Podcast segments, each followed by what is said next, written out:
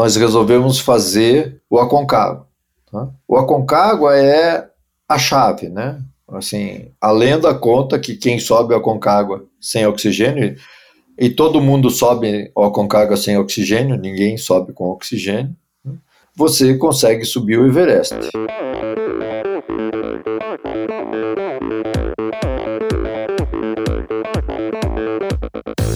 Oi, eu sou Gisela Sabac. Fala galera, aqui é o Rodrigo Lobo. Olá, aqui é a Ida dos Santos. Olá, aqui é Abraão Azevedo. Olá, aqui é a Tamara Klink. Oi, aqui é o Marcelo Zimmer. Olá, aqui é a Catarina Ganzelli. Oi, eu sou a Raquel Castanharo e esse é o Endorfina Podcast. Podcast. Sou Michel Bogli e aqui no Endorfina Podcast você conhece as histórias e opiniões de triatletas, corredores, nadadores e ciclistas, profissionais e amadores. Descubra quem são e o que pensam os seres humanos que vivem o esporte e são movidos à endorfina.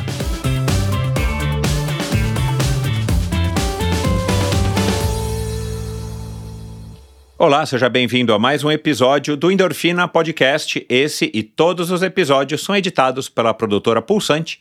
Siga arroba produtora Pulsante no Instagram. Bom, quero começar o episódio de hoje fazendo aqui uns agradecimentos Primeiro, as pessoas que me sugeriram o convidado de hoje, Joel Krieger, que acabou de chegar ao cume do Everest no meio desse ano, 2022. E, e eles são Roberto, a Carol, a Adriana Morrone e a convidada, Catarina Porfírio, que teve aqui já faz alguns episódios. E ela teve contato com o Joel no canal da Mancha. E quero agradecer na, na, na, tentativa de atravessar o canal da Mancha, tentativa dele e tentativa dela. Se você não ouviu o episódio com a Catarina Porfírio, ouça, uma história muito legal. E, e, quero agradecer então a participação da Martinha Iso, que já passou aqui pelo Endorfina e atravessou o canal da Mancha, e a Mariana, Mariana Chevalier, Mariana Vai à Mancha, que foi a brasileira mais jovem até hoje a ter conquistado o, o desafio de atravessar a nado o canal da Mancha. Elas duas participaram, aceitaram o meu convite, participaram aqui da nossa conversa, mandando é, mensagens, áudios aqui pro, pro Joel. E nessa, nessa nossa conversa né, de hoje, eu e o Joel, se você não conhece o Joel, você vai conhecer agora ele aqui de uma maneira talvez um pouco diferente da maneira como ele normalmente se apresenta. Esse é o meu objetivo aqui sempre no Endorfina, trazer um outro lado, trazer outras versões trazer outras histórias de cada um desses convidados que eu venho recebendo. E o Joel, como já participou de diversos podcasts, ele, ele tem uma história, inclusive através do próprio canal dele no YouTube, ele tem uma história aí que, que já é conhecida, várias histórias que já são conhecidas, inclusive através do livro dele. Então eu, eu li o livro, eu assisti os documentar, o documentário que ele mesmo fez, eu ouvi os podcasts e, e tentei trazer aqui, claro, muitas mensagens, muitas informações são as mesmas porque são importantíssimas, mas eu tento trazer aqui um outro lado, uma outra versão, também matando a minha curiosidade a respeito desse jovem senhor de 68 anos, que foi o escalador mais, brasileiro mais velho a chegar ao cume do Everest. Ele também escalou os outros seis cumes mais altos de cada um dos continentes. Então, ele é o nono brasileiro a escalar os sete cumes mais altos de cada continente. A gente vai falar um pouco a respeito disso. Ele também está querendo atravessar o Canal da Mancha, já tentou aí algumas vezes, sem sucesso. Uma delas quase conseguiu, é, inclusive com a ajuda do Igor de Souza, que também já passou pelo Endorfina Podcast e é o recordista né, da ida e volta do Canal da Mancha. É, e ele já tinha tentado chegar ao cume do Everest. E depois de 32 anos de sedentarismo, ele vai contar aqui em detalhes a história dele. Eu não vou aqui me alongar muito, mas finalmente ele conseguiu esse ano. E no ano que vem, com 69 anos de idade para 70, ele pretende ser, então, o brasileiro de mais idade a cruzar o Canal da Mancha. E, e a gente vai falar um pouco disso aí mais para o final. E é isso, então, é uma conversa que a gente fala, claro, né, de Everest, a gente fala sobre é, sedentarismo, a gente fala sobre. É, organização, é, sistema, é, ele, ele, ele é um cara sistemático, metódico, ele é um cara é, que traça planos, ele é um cara que cumpre os planos que ele traça, e a gente fala um pouco disso. Ele é autor da, da frase, né, que não é dele a frase, mas digo, ele, ele tem como lema essa frase de que treino é para ser feito e ele então treinou muito e se dedicou muito, vocês vão ver, é, a partir dos 50 anos de idade para atingir todos os objetivos que ele já atingiu e, e, os objetivos que ele quer atingir. Ele que já fez vários Ironman, ele quer ser campeão mundial de Ironman, ele tem um sonho de ser campeão, como Roberto Azevedo, outro convidado, aliás, já coloquei os dois em contato e eles estão aí já trocando é, ideias. Ele quer participar também de Ultraman, como o, o Alessandro de Medeiros, né, que foi o convidado da semana passada aqui, e tantos outros que já tiveram aqui, né, brasileiros que participaram do Ultraman. Mas é isso, o Joel é um convidado incrível, um ser humano, um ser humano fantástico. E, e, a conversa de hoje aqui me agradou muito, espero que agrade você também.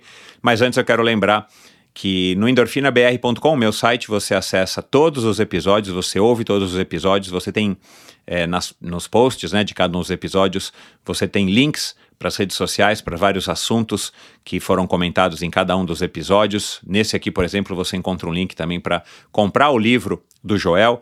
E, e, lá no meu site você também encontra o link para links para o canal no YouTube, onde você pode assistir essa conversa ou trechos dessa conversa você encontra um link para acessar o meu perfil no Instagram. E se você não segue o Endorfina ainda, no Instagram, através do perfil endorfinabr, eu faço aqui agora o pedido que você siga. Siga também o Endorfina no seu agregador de podcasts de escolha. Isso ajuda outras pessoas a estarem descobrindo endorfina.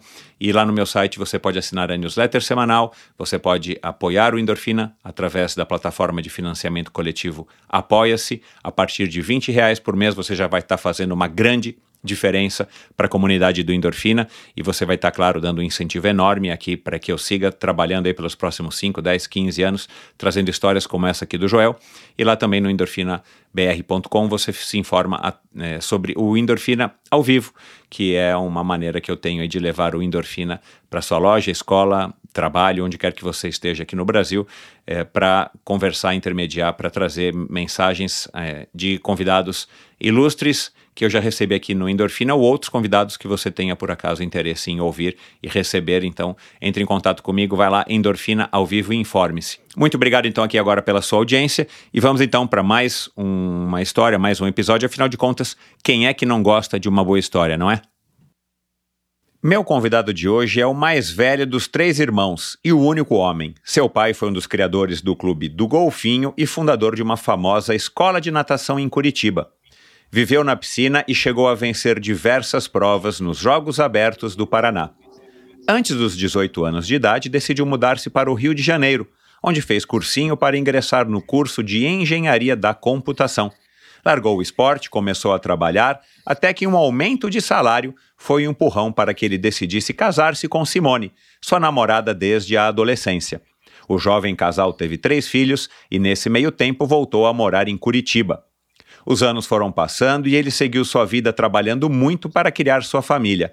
Até os 50 anos, ele viveu uma rotina intensa de trabalho, inúmeras viagens, muito estresse e pouco descanso. E foi exatamente na metade da sua vida que ele recebeu um convite inusitado de um grande amigo: caminhar até o campo base da montanha mais alta do mundo, o Monte Everest. Em 2003, os dois sedentários começaram a se preparar e meu convidado decidiu voltar ao esporte que tinha deixado há décadas, a natação. Os treinos na piscina, somados a duas caminhadas, uma no Paraná e outra em Machu Picchu, foram a sua preparação para que ele e o amigo atingissem o seu objetivo com sucesso. Essa jornada foi então decisiva para o que viria a acontecer e quem ele viria a se tornar.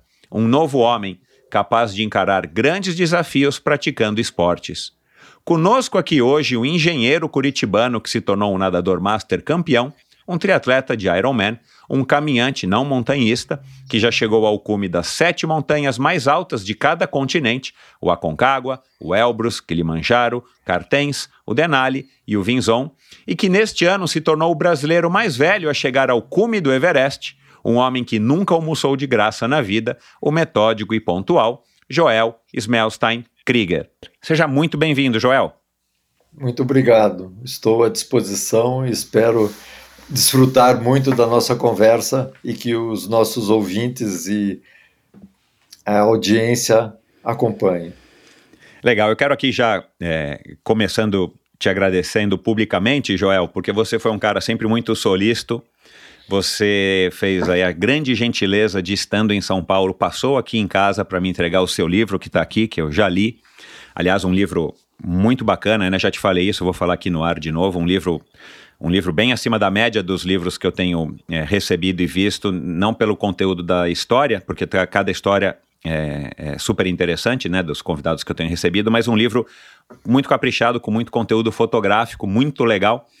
É, que me lembrou agora esse livro que a Areta lançou agora recentemente, né, que, que, que você conhece e que já foi convidada aqui do Endorfina duas vezes, que também chegou ao Everest agora no ano passado, é, um ano antes de você.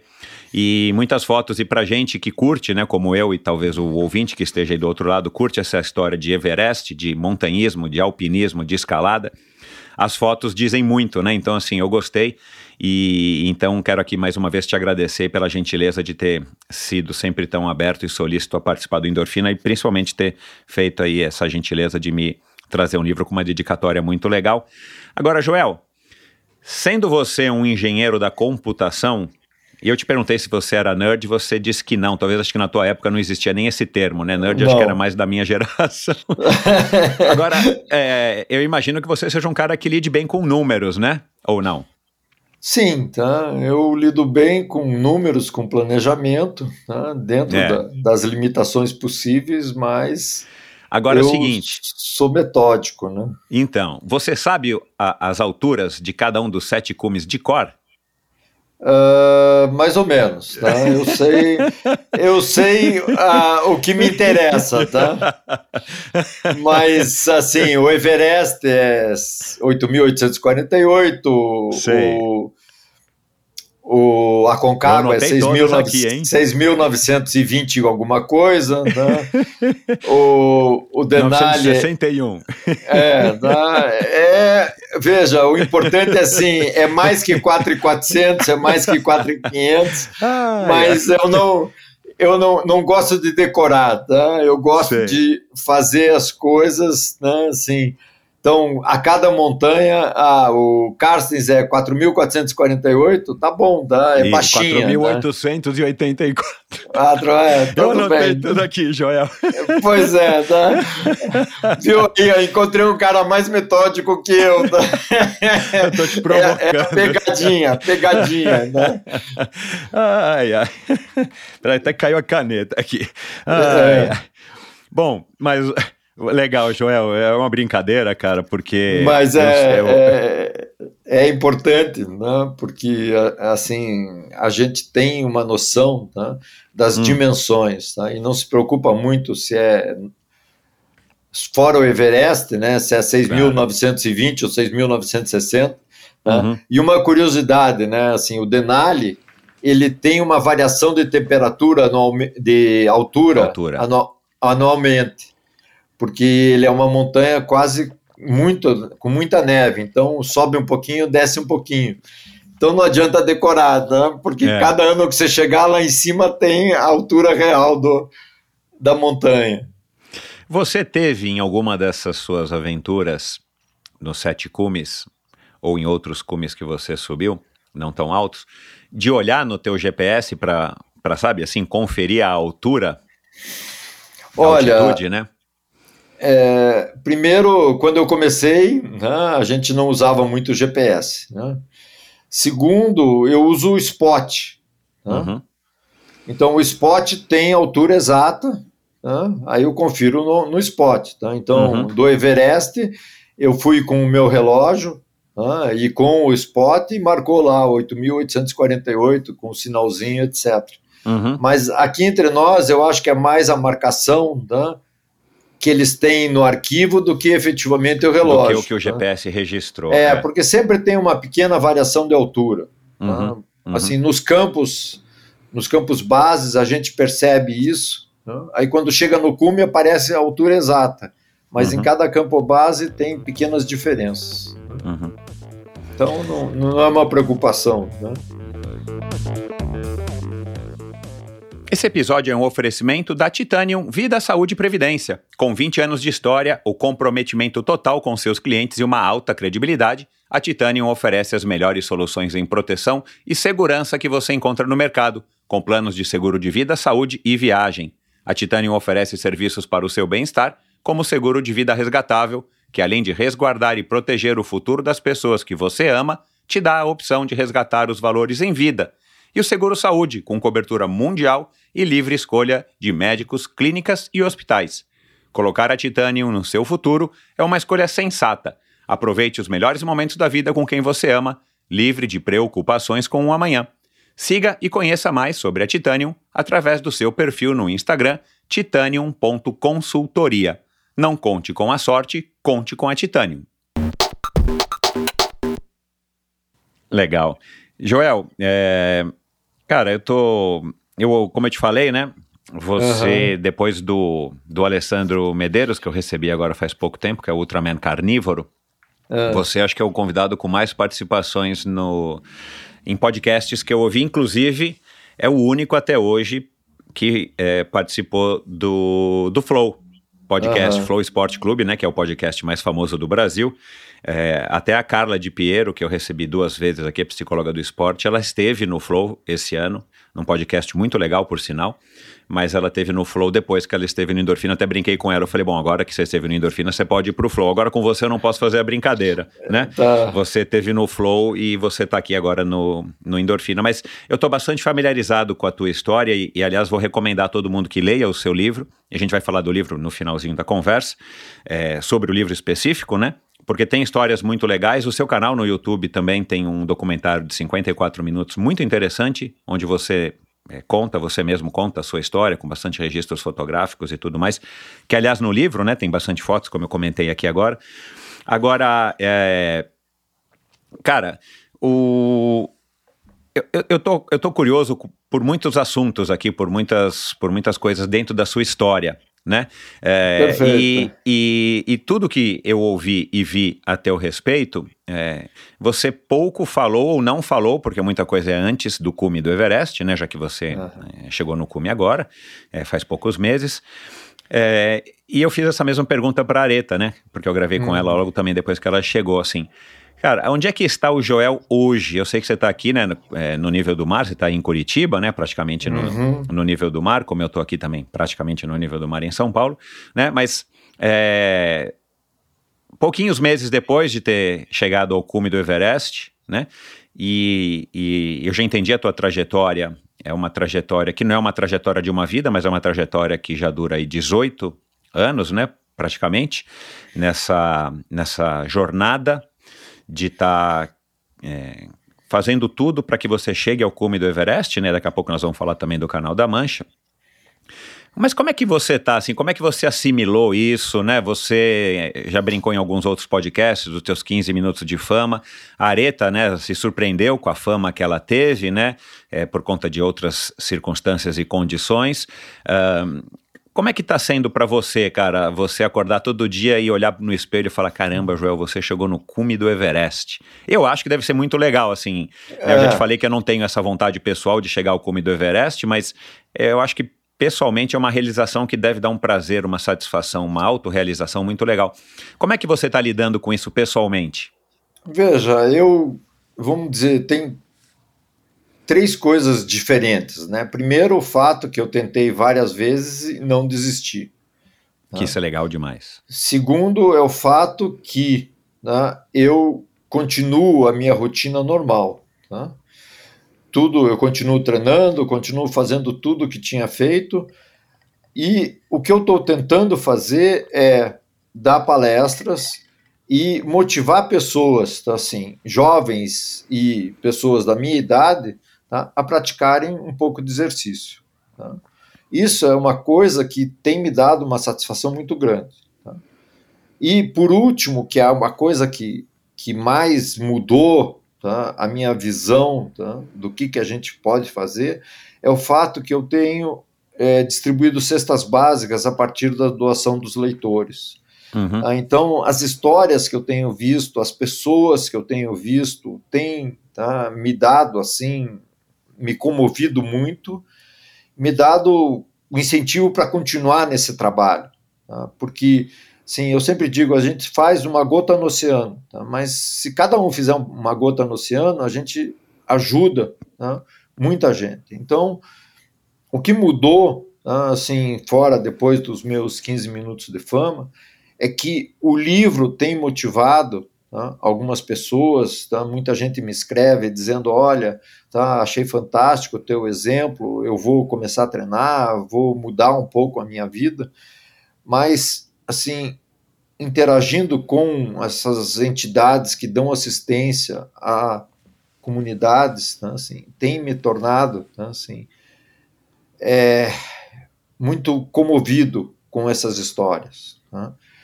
Então, eu tenho a ideia tá, de é, distribuir tá, o máximo possível. Tá? Antes era 3 mil, tá, que era um número mágico eu já cheguei em 2.400 e alguma coisa, né, assim, que nem os cumes, tá? não interessa, é passando, né, passando as etapas. Né? Vai dizer que a sua meta agora é 8.848? É, eu, eu diria que é o máximo possível. Né? Então, eu tenho dado palestras e recebido pagamentos em cestas básicas. Né?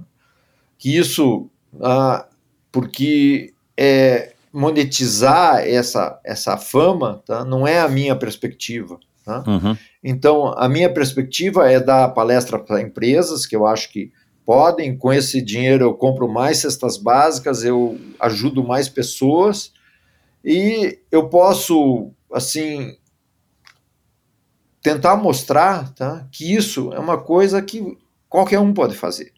Tá? Eu sempre digo, qualquer um pode subir o Everest. Tá? mas não dá para acordar de manhã e sair, pegar o avião e ir para o Nepal e querer subir o Everest. Tá? Isso é uma, uma mentira que até aparece num filme, tá? assim, que é um filme francês, que diz que o cara diz para a namorada, se eu subir o Everest, você me namora, mas não, ele o era um divertido, o filme é divertido. É, o filme é divertido, mas ele é, é. é, mas ele era um alpinista, ele subia montanhas na Europa, etc. Então, é possível. Tá? E veja, eu tenho, eu sempre termino as minhas palestras com uma pergunta: qual é o teu Everest? Tá? Você não precisa subir o Everest, mas você tem que fazer alguma coisa, tá? porque existe uma realidade. Nós temos tá? uma longevidade muito maior que os nossos antepassados, né? mas nós temos que ter qualidade de vida. Tá? Não adianta tá? a gente estar é, idoso, eu não gosto dessa palavra, mas a gente está é, curtindo os anos, tá? assim, sem poder acompanhar os netos, sem poder ter saúde, sem poder fazer aquilo tá? que está ao teu alcance. Tá? A gente não pode lutar contra a genética. Tá? Pode acontecer uma série de coisas, mas se você tem saúde e você pode tá? se manter saudável, isso é uma coisa que eu tenho tentado mostrar para as pessoas porque eu passei 32 anos sem fazer nada. Assim, sentando na cadeira, trabalhando, trabalhando, trabalhando, chegando em casa, curtindo um pouco os filhos, né? fim de semana passeando com eles, mas eu não fazia nada de exercício. E a minha vida melhorou muito a partir do momento que eu comecei a fazer exercício. Né? Eu comecei né, a dormir melhor, eu comecei a comer melhor, porque eu fui aprender com a nutricionista a não comer porcaria, etc., né? e ter uma, uma rotina de alimentação saudável. E a minha saúde melhorou muito. Assim, e eu tenho, eu não tenho gripe, eu não tenho nada, eu tomo vacina, tá? qualquer vacina que aparece eu vou lá e tomo, tá? vacina da gripe eu tomo todo ano, tá? mas eu não tive gripe nenhuma, não tive nada, tá? eu não tive covid também, tá? eu tomei as quatro doses. Ah, somos tá? dois. Também não, não tive. Mas eu me cuido ainda, né? assim, eu ando de máscara, né? assim, em ambientes muito fechados. Tá? A minha nora agora, né? assim, ela tem pegou covid né? nessa altura do campeonato. Então, a gente tem que se cuidar. Tá? Uhum. É, é que nem você subir uma montanha. Tá? Você tem que planejar tudo que está a teu alcance.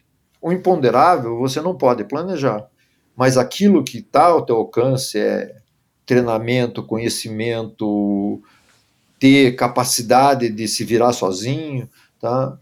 ter possibilidades de se salvar se houver algum acidente, mas né, assim, o resto né, é um ponderável, não tem o que fazer. Né? Assim, você pode, assim, nesse trânsito maluco, você andando de bicicleta, tá? você é capaz de ser atropelado. Né? Então, eu já caí de bicicleta, já me quebrei, tá? assim, infelizmente, mas é incompetência. Né?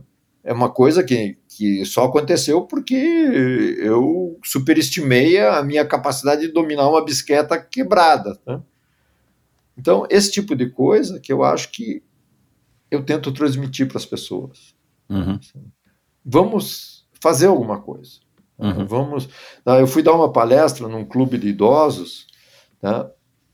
da, e da, não importa o nome, e aí me perguntaram, mas pô, e o que, que a gente vai fazer? Eu falei, olha, tá? você tem que definir um objetivo. Se o teu objetivo é andar um quilômetro, tá? você tem que começar andar 200 metros, andar 400 metros, até chegar a andar um quilômetro. E quando você andar um quilômetro, você pode ter outros objetivos. Mas você não pode é, dizer assim, não, eu vou ficar em casa esperando, tá? sem fazer nada, tá? sem, sem tá? Dormindo, e aí você vai perdendo tá? outras coisas, né? você vai perdendo suas capacidades motoras, é um monte de coisa que a gente perde tá? Uhum. sendo sedentário. Né? É. É. Eu até já comentei isso aqui algumas outras vezes com outros convidados. Eu li faz poucos anos, acho que logo antes da pandemia, uma pesquisa que dizia o, o título era o seguinte, né? É, pesquisa indica relação da força dos membros inferiores com a longevidade. Falei, caramba, força dos membros inferiores com a longevidade. Aí eu logo pensei, bom, será que tem a ver com ah, o retorno venoso das panturrilhas, né? Cara, moral da história, bem elementar. Né? Uhum. Eu não fui atrás do estudo, não sou médico, eu não fui atrás da, do, do, estudo em si, eu só li a conclusão, mas é basicamente isso, tipo assim, é, não sei, não lembro agora onde é que foi conduzido esse estudo, mas se a pessoa vai ficando com os membros inferiores fragilizados ou fracos ou despreparados, cara, que é o que faz a gente se locomover, que seja para pegar um copo d'água, a pessoa vai ficando cada vez mais parada, a chance de cair é grande, se cai numa certa idade fica mais difícil de recuperar, né? Os ossos já estão mais fracos e por aí vai. Isso leva a depressão, que leva a não sei o que, que leva eventualmente a uma morte mais precoce, né? Então me deu, enfim, é uma, é uma parece muito elementar, mas é uma coisa que no primeiro momento me chocou. E, e, de fato, eu acho que se a pessoa quiser caminhar um quilômetro, ou se ela quiser nadar 500 metros, ou se ela quiser dar uma volta no quarteirão para ter autonomia de comprar o jornal na banca e voltar e não precisar que, a, que o jornal seja entregue na porta, já é alguma coisa. Agora, com a sua experiência de vida, você tocou em alguns assuntos aqui que eu queria me aprofundar um pouquinho mais. É, na sua experiência de vida, você passou 30 e, e poucos anos sentado né, na frente do computador, trabalhando e tal, e, e, como a maioria das pessoas faz, a gente precisa trabalhar, hoje em dia a gente está mais buscando trabalhos que a gente goste, mas não importa, a verdade é que se a gente está trabalhando, né, com exceção dos atletas profissionais, a gente não está fazendo esporte. E você com três filhos, você numa outra época também, né, onde você também estava é, imerso, num, vai, num outro ambiente cultural, uma outra geração, e os tempos mudaram muito de uns anos para cá, você sabe isso, sabe disso melhor com, do que com eu. Com certeza. É, por que que você acha, Joel, que é tão difícil para as pessoas é, se mexerem, na sua opinião, assim como um observador, e você pode falar também um pouco é, dos seus amigos, do seu círculo de amizades, das pessoas que você convive, das, das pessoas que têm mais ou menos a mesma faixa etária que você, porque saiu recentemente uma pesquisa, até falei disso no, no meu e-mail semanal, que um estudo agora aí mais recente também mostrou que, cara, o Brasil continua super sedentário, né? Um dos países mais sedentários ah, é, do, do, mundo. mundo.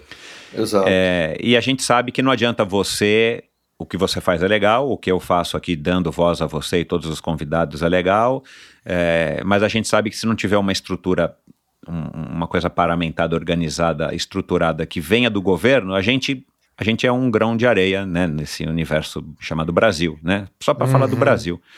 Mas o que, que você acha, cara, que é tão difícil para as pessoas é, acreditarem ou terem essa iniciativa de que, era, que seja dar uma volta no quarteirão ou ir até o ponto de ônibus para pegar o ônibus para as pessoas que trabalham né, nesse esquema hum. de pegar ônibus, se locomover durante horas, e para o ônibus a pé. Ao invés hum. é, de eu descer do ponto, no ponto de ônibus dois, três pontos de ônibus antes, enfim. Exatamente. O que, que você acha que é que nos tornou assim na, sob a sua ótica? O que, que você pensa disso?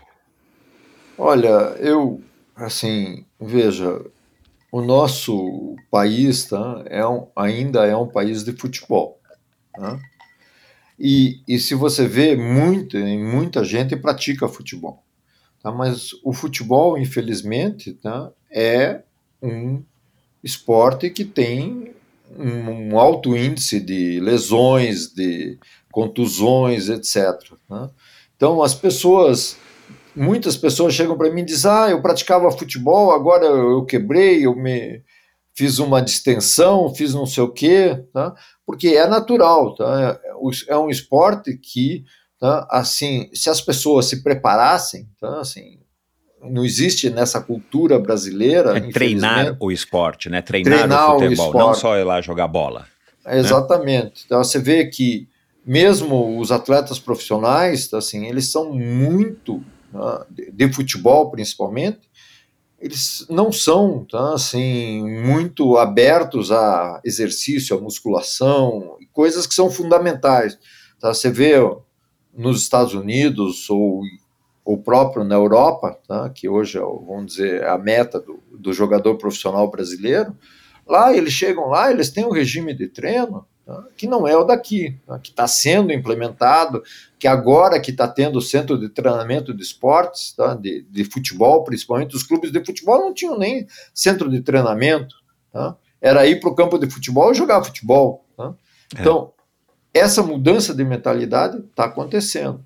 Mas essa mudança de mentalidade não chega no, no público em geral. Tá? Eu digo muito né, assim, para os meus amigos que jogam futebol, eu Pô, se você correr 3 quilômetros tá, por dia, tá, você vai jogar futebol muito melhor. E teve um que tentou e disse, pô, realmente eu estou jogando melhor, tá? Meus amigos nem acreditam. Por quê? Porque vai jogar futebol, tá? Ou vai praticar o futebol uma vez por semana, ah, é uma coisa perigosa, é. Tá? assim, inclusive para o coração. Agora, se você tem um treinamento sistemático, tá? a coisa muda. Tá? Então, o que eu digo sempre tá? assim, é que a gente tem que ser sistemático. Não adianta você tá? é, ficar de jejum um dia e no dia seguinte você vai ter muito mais fome e vai comer muito mais do que precisa. Tá? Mas se você tá, fizer um treinamento todo dia, um pouco todo dia, você vai ter uma melhora significativa. Tá? Sim, eu, eu voltei do Everest e voltei a treinar a natação, tá? porque eu vou fazer um Ironman e vou fazer o Canal da Mancha. Uhum. Bom, eu sinto a melhora diária. Tá?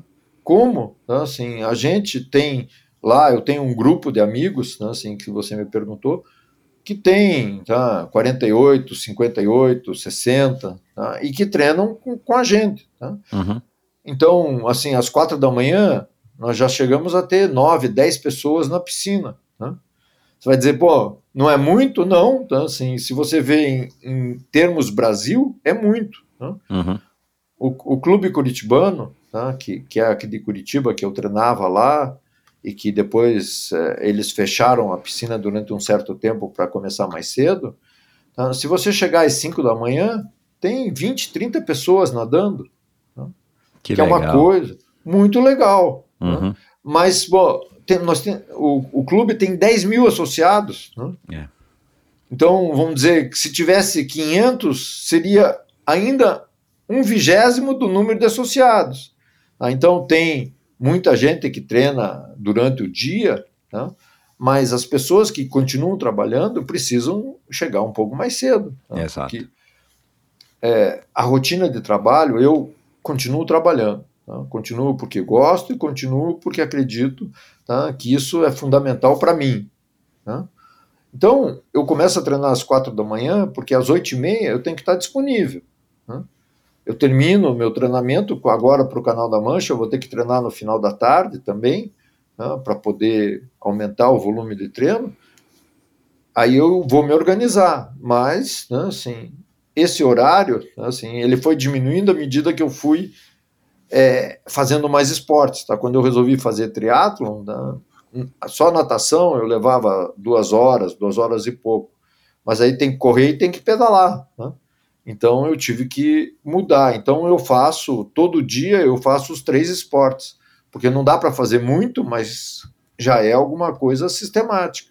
Uhum. E, e a questão básica que, que, eu, que eu sempre digo tá, é tem que ser sistemático, tem que ser todo dia. Tá? Tem que fazer. Tá? A Organização Mundial de Saúde diz que você tem que treinar 150 minutos por semana, mas não é 150 minutos num dia, é 30 minutos por É, dia durante cinco exato. dias. Uhum. tá? Eu me lembro, no, no meu tempo de, de natação, quando era jovem, o Councilman, não sei se você con- conheceu, era Sim, um técnico o do, Doc Kalsman. Alguém, acho que foi de Jamadruga que falou dele aqui. É, o Djan Madruga foi, Isso, o, isso o. Rominho. Tá? Ele dizia o seguinte: ó, vocês vão fazer 10 treinos por semana. tá? Vocês podem escolher os dias, até, até o, o Djan contava uma, uma historinha que eles ficavam de binóculo vendo se o treino muito, era muito difícil, eles iam embora para não fazer o treino, porque né, ele, ele contou inclusive isso no jornal, etc. Mas, assim, o que, que o Glock começou a fazer? Tá? Os treinos de fim de semana eram muito mais pesados que o treino durante a semana. Né? então, esse tipo de coisa, tá, assim, tudo bem. É 10 treinos por semana? Tudo bem. Tá, assim, mas, de qualquer jeito, você vai ter que... Tá, Para ter um dia de descanso, tá, você tem que pelo menos treinar tá, três dias dobrado. Né? Exato. Senão, então, a gente vai aprendendo, tá? Eu, eu aprendi com, à medida que eu comecei a treinar e, e- e treinar mais, eu aprendi, né, assim, ou, assim, eu sou muito, assim, doente com horário, né? Então, eu chego na piscina todo dia, 10 para as 4, tiro a lona, 4 horas eu tenho que estar na água, tá? porque eu olho no relógio, 4 e 3, eu sei que esses 3 minutos vão fazer minha falta no final. Já dá uma aflição, é, eu sei Já como dá é uma é aflição. Tá? Mas veja, eu moro em Curitiba. Tá? Curitiba, a piscina é 5 minutos da minha casa. Ah, que maravilha. Então é uma coisa tá, assim, diferente. Tá? Assim, hoje, os prédios mais modernos tá, assim, têm piscina. Exato. Tá. é. Então você não precisa nem esse problema. Tá? Eu, quando do viajo, tá, assim, eu continuo treinando. Tá? Então eu escolho hotéis que tenham piscina. Tá? Na, na China, 90% dos hotéis têm piscina. Ah, legal. Por quê? Porque é uma, uma coisa muito natural para eles. Né? Sim, mas tem piscina de tudo quanto é tamanho: 33, 46, 12,5, 15, tá? não importa. Né? Eu vou lá e treino. Né? Assim, Exato, eu já é, é. Tá, assim, é, é mais difícil, é mais difícil, mas é o que temos, né? Uhum. Então, tá, assim, eu sempre conto uma historinha, né? Eu estou correndo na China tá, e esqueci de sair com o nome do hotel. né? E de repente eu me perdi. Ai, caramba. Aí parei um táxi. tá, Isso em Pequim? disse- Ou você vai pra cidade? não, eu vou para vou para o interiorzão, tá? Assim, Legal. No interior é mais fácil, mas eu fui para Guangzhou, né, que é uma cidade grande, né, Grande, é. um pouco maior que Pequim, até e de repente eu me perdi. né. Aí continuei correndo, terminei o treino, aí peguei um táxi. O cara falou: "Para onde é que você vai?" Oh, meu eu Deus do falei, céu. eu falei: "Eu vou pro Chilton." O cara falou: eu falei, "O seguinte, fica circulando, aí ele ficou circulando, entrou, entrava e saía. Aí quando eu vi o, o logo do, do hotel, eu falei, é ali, tá? Aí eu, chamei o, cara da recepção, ele disse, ó, espere que ele vai buscar o dinheiro, porque eu não tinha dinheiro, não vou sair com dinheiro, Aham. né? Aí nunca mais esqueci o nome do hotel, porque o nome, o, quando você chega no hotel chinês, eles dão um cartãozinho com o nome do hotel em inglês e em chinês, né? Uhum. Aí você não tem como se perder, mas se você esqueceu, Caramba. azar teu, né? E olha que foi a primeira vez que eu me esqueci e batata, é, a Lady lei de Murphy, né? Assim, me perdi. tá? E aí eu continuei correndo, né? Achando que estava, e eu estava cada vez mais longe, tá? Porque as ruas não eram regulares, Uhum, né? então tudo bem, tá? faz parte. uhum. né? Mas, assim, essa questão de treinamento, eu, quando ia para a China, tá? Eu, eu ainda vou para a China muito, mas agora está fechado, estou esperando abrir de novo. Uhum. Tá? Eu muitas vezes eu ia via via Estados Unidos, né? parava, descia do avião, entrava no, no hotel, treinava, voltava para o avião e continuava a viagem, porque a viagem é extremamente cansativa. Né? Uhum. Então o treinamento me deixava mais te coloca relaxado. mais no fuso, é, te relaxa É, e me enfim, relaxa ajuda, e seguia. Né? Ajuda. É. tá? Não Uhum. era uma maravilha, mas era muito melhor do que Era que ficar dava. sentado no hotel, no, no aeroporto, esperando o próximo voo. tá? Concordo. É. Então, a gente vai aprendendo. Quer dizer, eu sou sistemático. tá? Então, o treinamento é sistemático. Uhum. tá? Você pegar um atleta profissional tá? que depende daquilo para viver, tá? ele é sistemático. tá? É. Ele não falta treinamento. É. tá? Aqueles que têm sucesso são aqueles que treinam mais. né? É.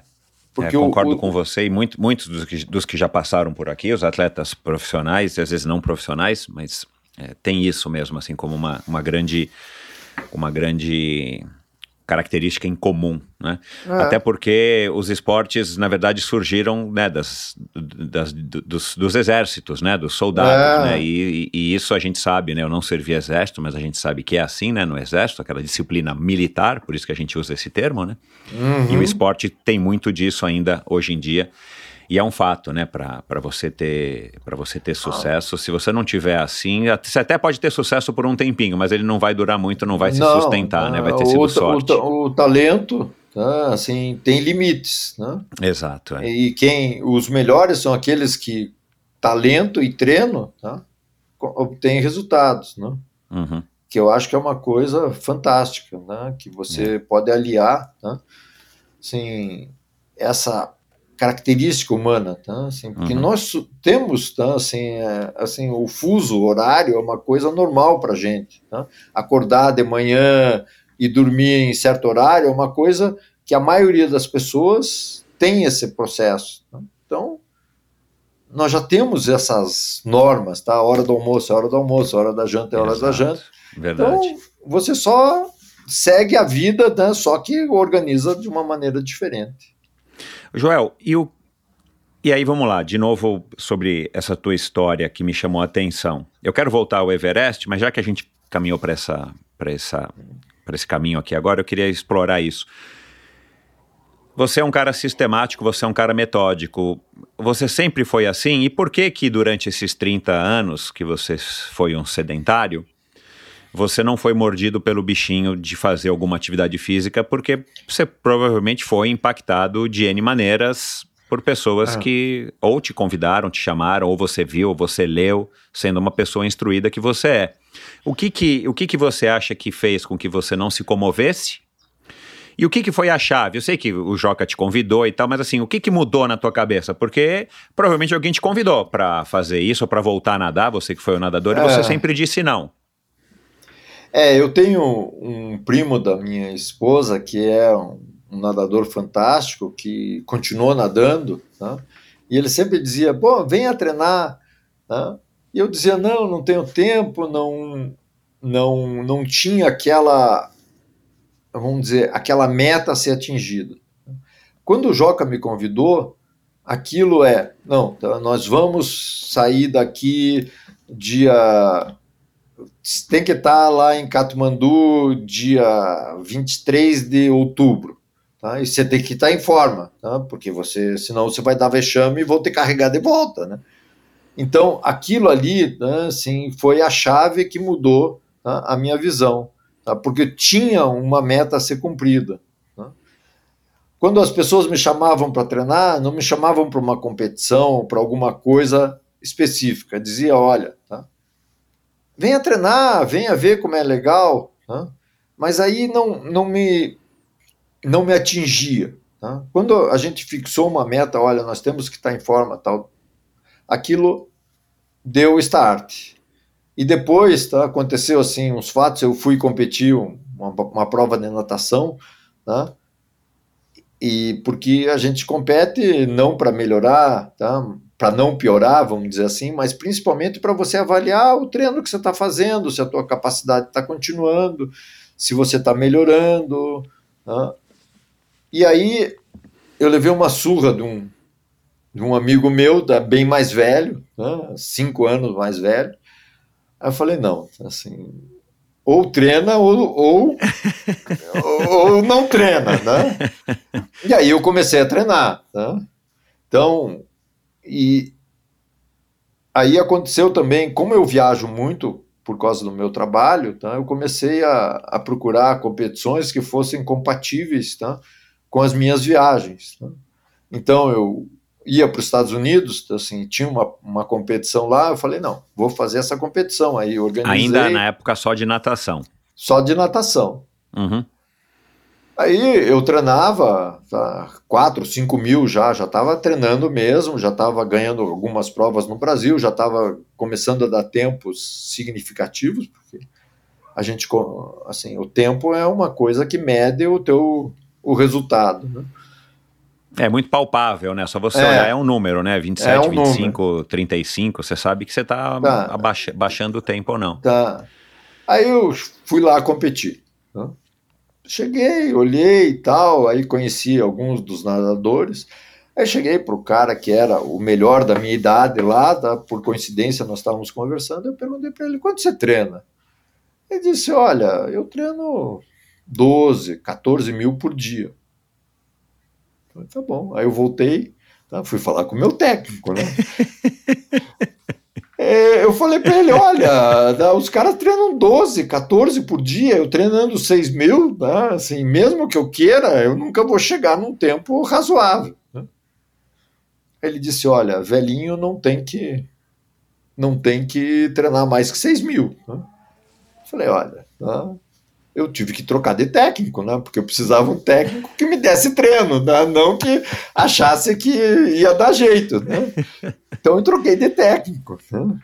E aí eu comecei a treinar e comecei a dar resultados mais significativos, né? Porque eu, quando eu era novo, eu era um nadador mediano para ruim. Tá? Aqui no Paraná ainda era um, um estado em desenvolvimento, né? assim, na verdade Paraná começou a ter natação com o meu pai, né, quando ele criou o Clube do Golfinho. Do Golfinho. Tá? Mas, tá, assim, a gente não tinha nem piscina aquecida. Então, nós treinávamos seis meses por ano. Tá? E só. Tá? Não tinha jeito, porque aí esse frio desgraçado. Né? Assim, a gente treinava até o limite da capacidade nossa. Né? Então, a gente tinha uma piscina no colégio estadual, né, que era onde a gente estudava, que era o melhor, melhor colégio do, de Curitiba naquela época. Né. Então a gente treinava meia hora, ia para o banho quente e voltava para nadar mais meia hora. Né. Não e acredito, cara. Fazer essas loucuras. Nunca né? isso, cara. É, né? porque sim, você chegava a congelar, né? Agora então, eu já tô, já tô aprendendo a nadar um pouco mais em água fria, mas naquela é, época não tinha jeito. aprender.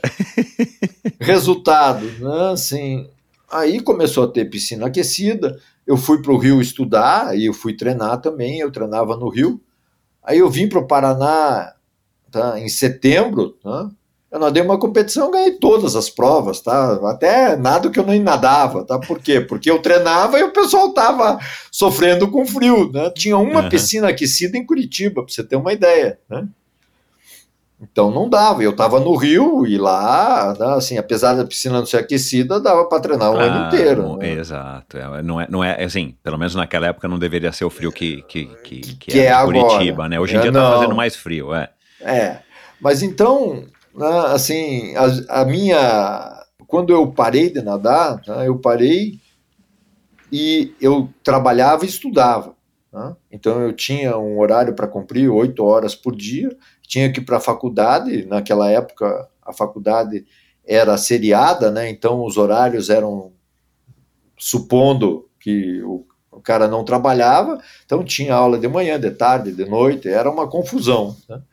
Então, tinha dias que eu tinha que trabalhar até as três da manhã tá? para poder cumprir o horário. Tá? Uhum. E, ou para entregar o trabalho que eu tinha que entregar. Tá? Uhum. Você já começou trabalhando com informática? É, eu, veja, eu, tá, assim, o meu pai, tá, passou por uma crise financeira e disse: Olha, você tem que voltar para Curitiba porque eu não tenho mais como te mandar dinheiro. Ah, depois ele se recuperou, mas naquele momento ele disse: Eu falei, não, tá, eu vou procurar um trabalho. Eu estava no segundo semestre da faculdade. Né? Uhum.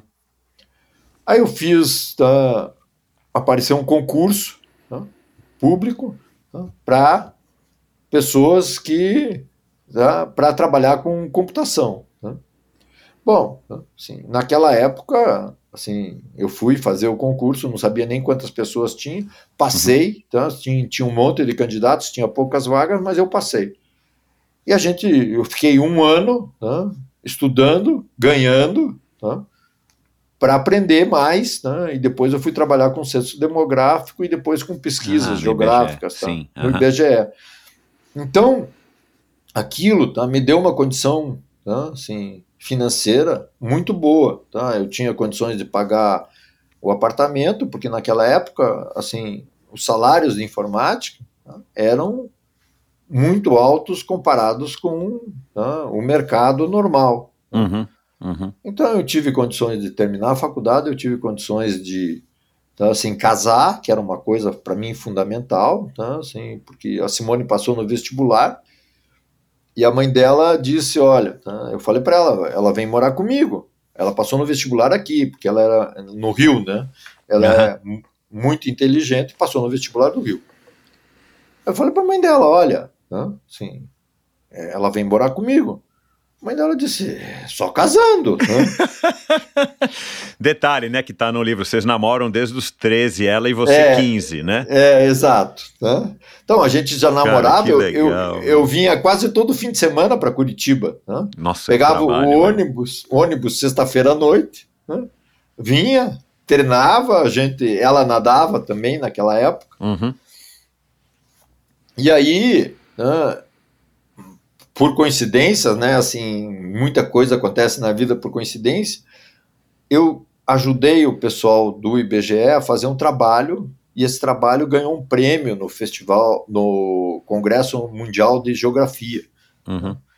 Aí meu chefe me chamou e disse, olha, nós ganhamos esse prêmio, então, assim, é, você não vai porque você é de informática, você não tem nada a ver com geografia, né? e eu vou te dar um aumento. Né? Falei, que bom, tá? assim, e como é que vai ser esse aumento? Eu vou dobrar o teu salário. Pô. Eu falei, pô, fantástico. Aí ele falou, o que, que você vai fazer? Eu falei, eu vou casar. Ele disse, você tá louco, tá? Eu não, não vou mais te dar aumento, tá?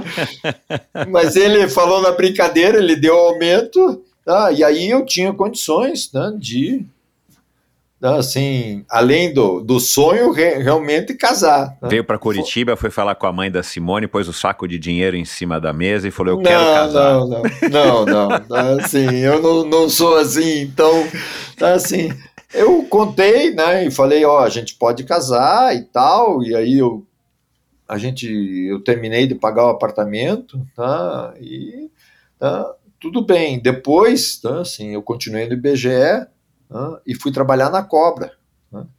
naqueles tempos heróicos tá, de informática, tá, desenvolvendo uhum. software básico, tá, coisas que hoje então, assim, o pessoal nem, nem sabe o que, que é. Nem né? sabe, é. Então, é, sabe, foi uma coisa, tá, e quando... O esporte gente... não fazia falta, porque você estava nessa... Estava nessa, sabe, nessa luta, né? família, tá, assim, o Rio de Janeiro tem muito mais oportunidades que Curitiba. A gente ia uhum. concerto, cinema, tudo. Tá? Quando voltou, tá? a gente tinha dois filhos aí. Tá? Assim, o, o, nosso primeiro nasceu, eu tinha 22. Tá? Ela uhum. tinha 20. Tá? Ela ainda uhum. cursava, cursava a faculdade. Tá? Ela teve que parar um semestre, depois voltou, terminou a faculdade. E aí a gente resolveu voltar para Curitiba, tá? que aqui uhum. a vida era melhor, o rio estava ficando meio violento, essas coisas que a gente vai tá, assim, percebendo. E Curitiba é uma cidade muito agradável, a gente conhece as pessoas e era fácil. E apareceu, abriu uma fábrica de computadores aqui em Curitiba, uhum. tá, que era a CID, tá, que depois mudou para São Paulo. Aí a gente. Ah, eu lembro. Tá, aí eu vim trabalhar aqui E depois a fábrica mudou, voltou para São Paulo e disse: não, tá, vamos ficar por aqui. Eu continuei trabalhando com informática, com rede de computadores, até que apareceu o esporte na minha vida. Uhum. Os então, teus filhos, né? O Ilan, Gabriel, como é o nome do mais velho? Não, o Ilan, Daniel, Daniel e André. O André. Então eles também não tiveram essa, esse exemplo, né? Ou você não, não pregou esporte para eles, ou você chegou a colocá-los na natação, estimulá-los? Eles tiveram essa não. infância. Eles tiveram essa infância padrão, pais. tá? Essa ah, infância padrão. padrão, tá?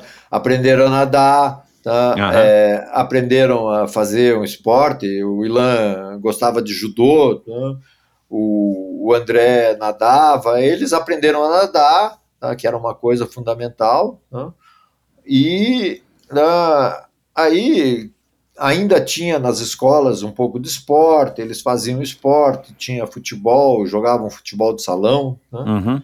Sim, eles eram que nem eu, tá? jogavam muito mal futebol, tá? então eu ia com eles na hora do almoço treinar para eles aprenderem um pouquinho mais de, de movimentação de futebol para poder me, melhorar a, a, posição deles no time. Né? Uhum. Então era muito interessante, né? mas uhum. era trabalho. Né? Uhum. A, aí né, eles, assim, o Ilan tá, me acompanhou em três montanhas. Pois é, eu né? vi aqui, né? Eu vi no teu livro, é. E de, ele foi comigo para a Concagua, mas não terminou quando estava junto comigo, mas ele voltou e fez o Aconcagua. Depois ele foi para o Elbrus com, comigo e a gente chegou no Dia dos Pais, que foi uma, uma emoção diferente. E vocês treinaram juntos para esses desafios ou ele passou a se tornar também um nadador ou sei lá, um corredor, um triatleta? Não, como, é treinamos... ele, como é que ele treinou? Ele treinou com comigo, ah, junto tá. comigo, tá, assim, é, um, algumas coisas. A gente ia, tem um morro aqui em Curitiba chamado Morro dos Perdidos. Né? Uhum. A gente ia lá fim de semana, tá, subir e descer para ter essa sensação de altura, né? De, uhum. Porque a altimetria do Morro dos Perdidos né, assim, é a mesma do Everest, né? ou seja, você chega lá em cima, você sobe 800 metros tá, do campo 4 até o cume do, dos Perdidos, é a mesma coisa. Né? Uhum. Então, ele foi comigo, ele treinava, ele fazia jiu-jitsu, tá? ele tinha uhum. o esporte um pouco na vida dele. E aí ele casou, nasceu o filho, ele parou das montanhas para claro. curtir o filho. Mas ele não faz muito esporte, mas ele diz que vai seguir meus passos, que vai subir o Everest Tomara. também. Ah, é? Que legal. É, ele fez o campo base, ele fez o trekking do campo base. Uhum. Né?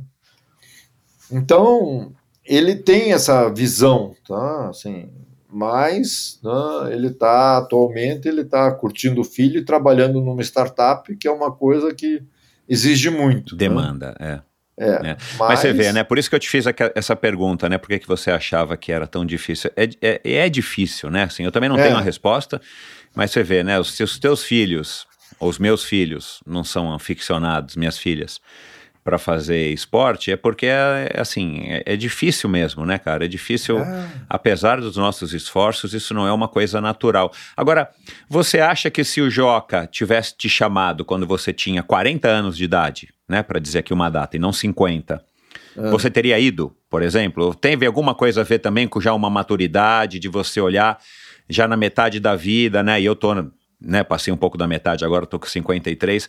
A gente começa a, a, colocar as coisas em perspectiva. Você acha que teve alguma influência desse momento que você vivia na época? Veja, eu né, assim conheci o Joca, eu tinha uns 40 anos, tá? 42, tá? se não me engano. Tá? E a gente trabalhava junto, tá? e nós fomos desenvolvendo uma amizade e acabamos sócios tá? em algumas coisas.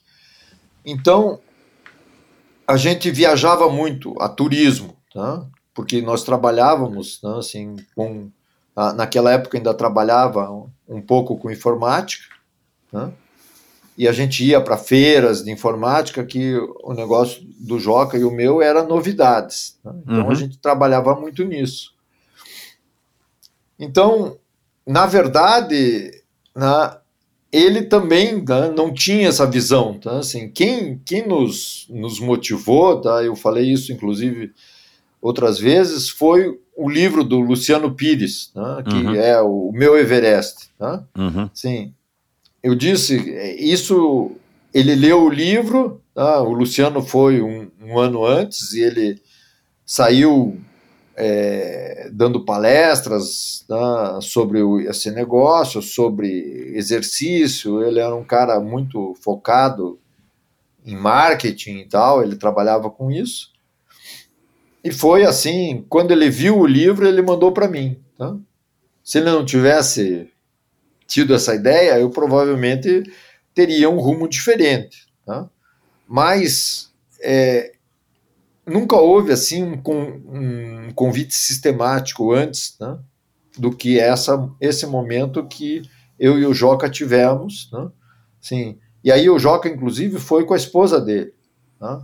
Pra, ele foi para o Tibete tá? Uhum. e, e eu fui para a China trabalhar.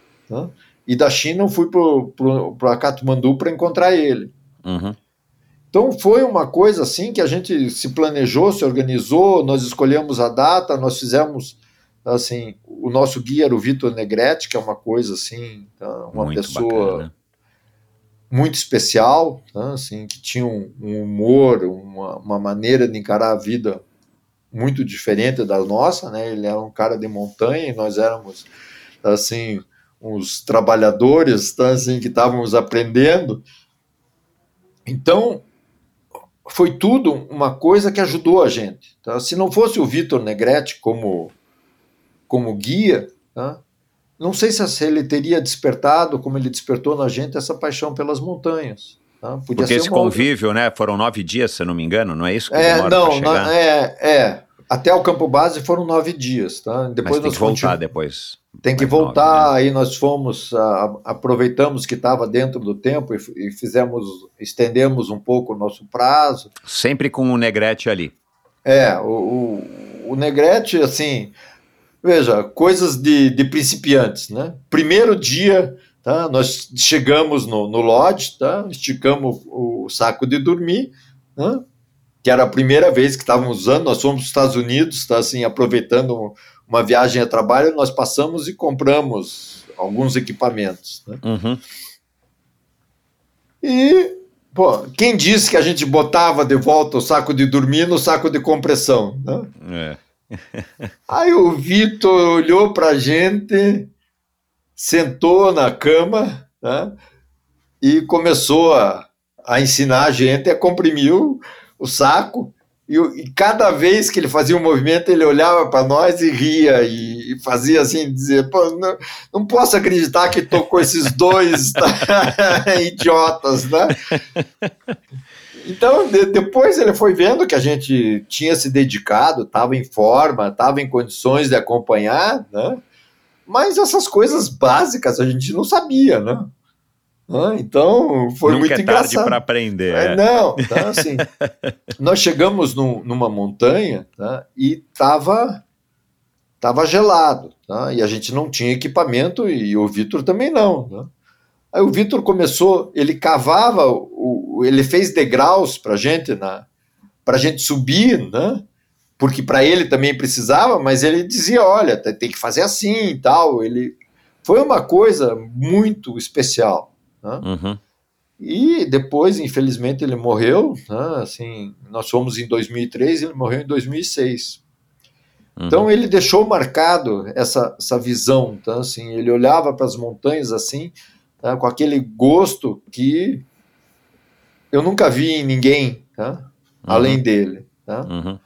Mesmo assim, pessoas fantásticas que eu conheço que adoram montanha, tá? assim, o Vitor tinha aquela paixão. Né? Como é que vocês foram cair com ele, assim?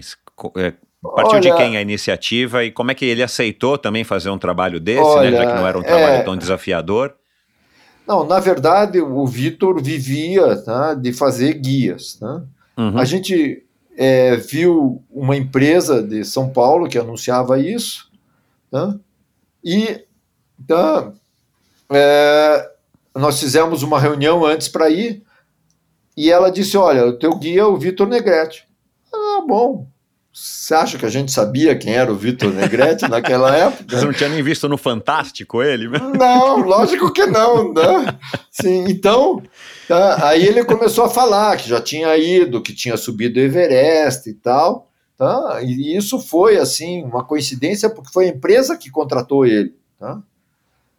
E para nós foi, assim, uma surpresa. Né? E, e à medida que o tempo foi passando, a maneira como ele encarava as coisas era muito, muito especial. Né? É, vocês tiveram um começo que foi certo, assim, né? O é. começo ideal, porque muitas vezes, e você teve experiências que não foram boas, podia ter sido assim e você teria desanimado completamente e é, mudado também a tua cabeça, né? Agora, é. quando você chegou de Katmandu, você e o Joel, eu e o Joca. Eu, eu, Joca. Vocês, vocês já estavam no avião planejando, olha, então vamos fazer mais, porque a experiência foi o máximo e tal. Como é que foi também esse, ah. né, o regresso para o Brasil, voltar à sua realidade e é, decidir que você não iria mais ser o mesmo Joel de antes? É, eu resolvi treinar natação, tá? Então eu comecei a treinar forte, natação, tá? E... Mas o teu objetivo era só natação, você não pensou em voltar e fazer algum outro tipo de caminhada ou escalaminhada ou... Não, tá? assim, eu estava pensando, mas não tinha organizado. Aí, em 2008, eu fui nadar um campeonato de natação na Austrália. Uhum. Né? Eu fui para a China, voltei para o campeonato de natação, tá? e o, o Joca falou, pô, você vai para a Austrália? Vamos no, Kilimanjaro. Falei, pô, legal, não, assim, porque é caminho, né? Eu voltei pela África do Sul, é. nos encontramos na África do Sul e subimos para subir o Kilimanjaro. Né? E aí Cara, foi uma. Que legal esses itinerários que você fazia, né? Que estão todos no livro também, que bacana é, isso, né? É, pô, a gente. Veja, é, além do new útil agradável, né, assim, é, você não perdia o trabalho e ao mesmo tempo você estava aproveitando tudo aquilo que você estava adquirindo de forma física, etc. Claro. Não, um estímulo, é aquilo que você falou, é por um objetivo, né? É. Vai para o campeonato master de natação, já na saída já pega, já sobe o Kilimanjaro. é, não, e o Kilimanjaro foi muito engraçado, né? Assim, o, o nosso guia bebia. Né? Assim, enquanto ele bebia pouco, tudo bem. Tá? No dia que a gente era para ir para o cume, então, assim, nós estamos subindo e sempre tem um volume de pessoas razoável no Kilimanjaro, tá? porque é. é uma montanha muito legal, muito fácil, muito bonita. É linda, é. Eu nunca é. fui, mas eu vi muitas imagens, é linda. É. Aí chegamos numa encruzilhada, todo mundo foi para a esquerda e o nosso guia foi para a direita. Aí eu bati na costa, nas costas dele e disse: Olha, todo mundo foi para a esquerda disse: Eu sei. Tá bom, ah, você sabe. Aí nós pegamos, pegamos um areião, assim, quando nós chegamos lá no, no, no Gilmore's Point, que é o outro lado do, do Kilimanjaro, tá? que todo mundo chega, mas chega em duas horas, nós levamos cinco horas, porque um areião, subir um areião é, é que nem subir uma duna, né? Você sobe Exato. um, desce dois, tá? horrível? É. é horrível, tá? Você. Tá? Não está preparado para isso. Não? Então chegamos lá em cima, o cara disse: olha, não dá mais tempo, porque uma parte do. Assim, inclusive o Ilan tinha ficado lá embaixo no Kilimanjaro porque ele passou mal 4 mil né? uhum. ficou lá. Uhum. Então nós tivemos que voltar e perdemos. Né? Ainda bem que ele errou o caminho e não errou isso, né? Porque ele podia é. ter errado, tipo, olha, a gente chegou aqui, mas agora que eu tô vendo que a gente vai se lascar na descida. o, é. o, Joel, é, cara, de novo, você saiu de um cara de muitas décadas sedentário para um cara completamente, né, obsessivo nesse sentido. Porque, cara, você ir para a China a trabalho, aí vai para a Austrália, trampo, aeroporto, compete, aí sai do, do da, da, da Austrália, nada lá o campeonato Master. Cara, não, vamos parar, desdobrar a viagem, parar, porque não é só, né? Você ia fazer uma escala em Johannesburgo. Desce em Johannesburgo, vai para Tanzânia, escala, contrata a guia. Cara, de novo, é, é, meu, o Joel, a, Simone diz isso, que tipo, o homem que ela casou não é o homem que ela tá casada hoje. Não, ela diz é, é, o mesmo cara, tá? Só que ele mudou a, a, sistemática, tá? É o mesmo é, maluco que eu conheci, tá? E que nós estamos Agora é casados maluco até por hoje. outras coisas. Por outras coisas, tá? Assim, sempre é, eu, eu sempre digo, tá? Assim, ela se ressente um pouco, tá? Do perigo, não da, do tempo que a gente passa, porque é, é um tempo pequeno. Né? Aí, quando eu consegui completar o, o Everest, né? aí a Rede Globo foi entrevistar ela. Tá? Ela pergun uma das perguntas que fizeram para ela, que só apareceu essa, né? Perguntaram para ela, e agora? Ele falou, e agora ele vai para o canal da Mancha. Né? É, é, Então, ela já está, né, já sabe desses objetivos, porque é uma coisa que ela sabe que eu não vou deixar de cumprir. Na primeira vez que eu fui para o Canal da Mancha, ela foi junto. Tá? E entrou no barco e disse: Nunca mais na minha vida eu volto Enjoou nesse barquinho. caramba, coitado. Enjoou, quase tá, vomitou tudo que podia e que não podia. né? Então, né, é, na outra vez foi meu filho, né, e da outra vez eu fui sem ninguém, mas tá, houve outro problema. Mas eu vou agora, né, assim, eu estou treinando com um técnico daqui de Curitiba, eu treinei com o Igor, Uhum. É, e foi muito bom, mas assim, aqui em Curitiba eu tenho mais tá, assim, assistência. Tá, ele levou a Mariana, que conseguiu tá, fazer o canal, então ele é um cara de maratonas aquáticas.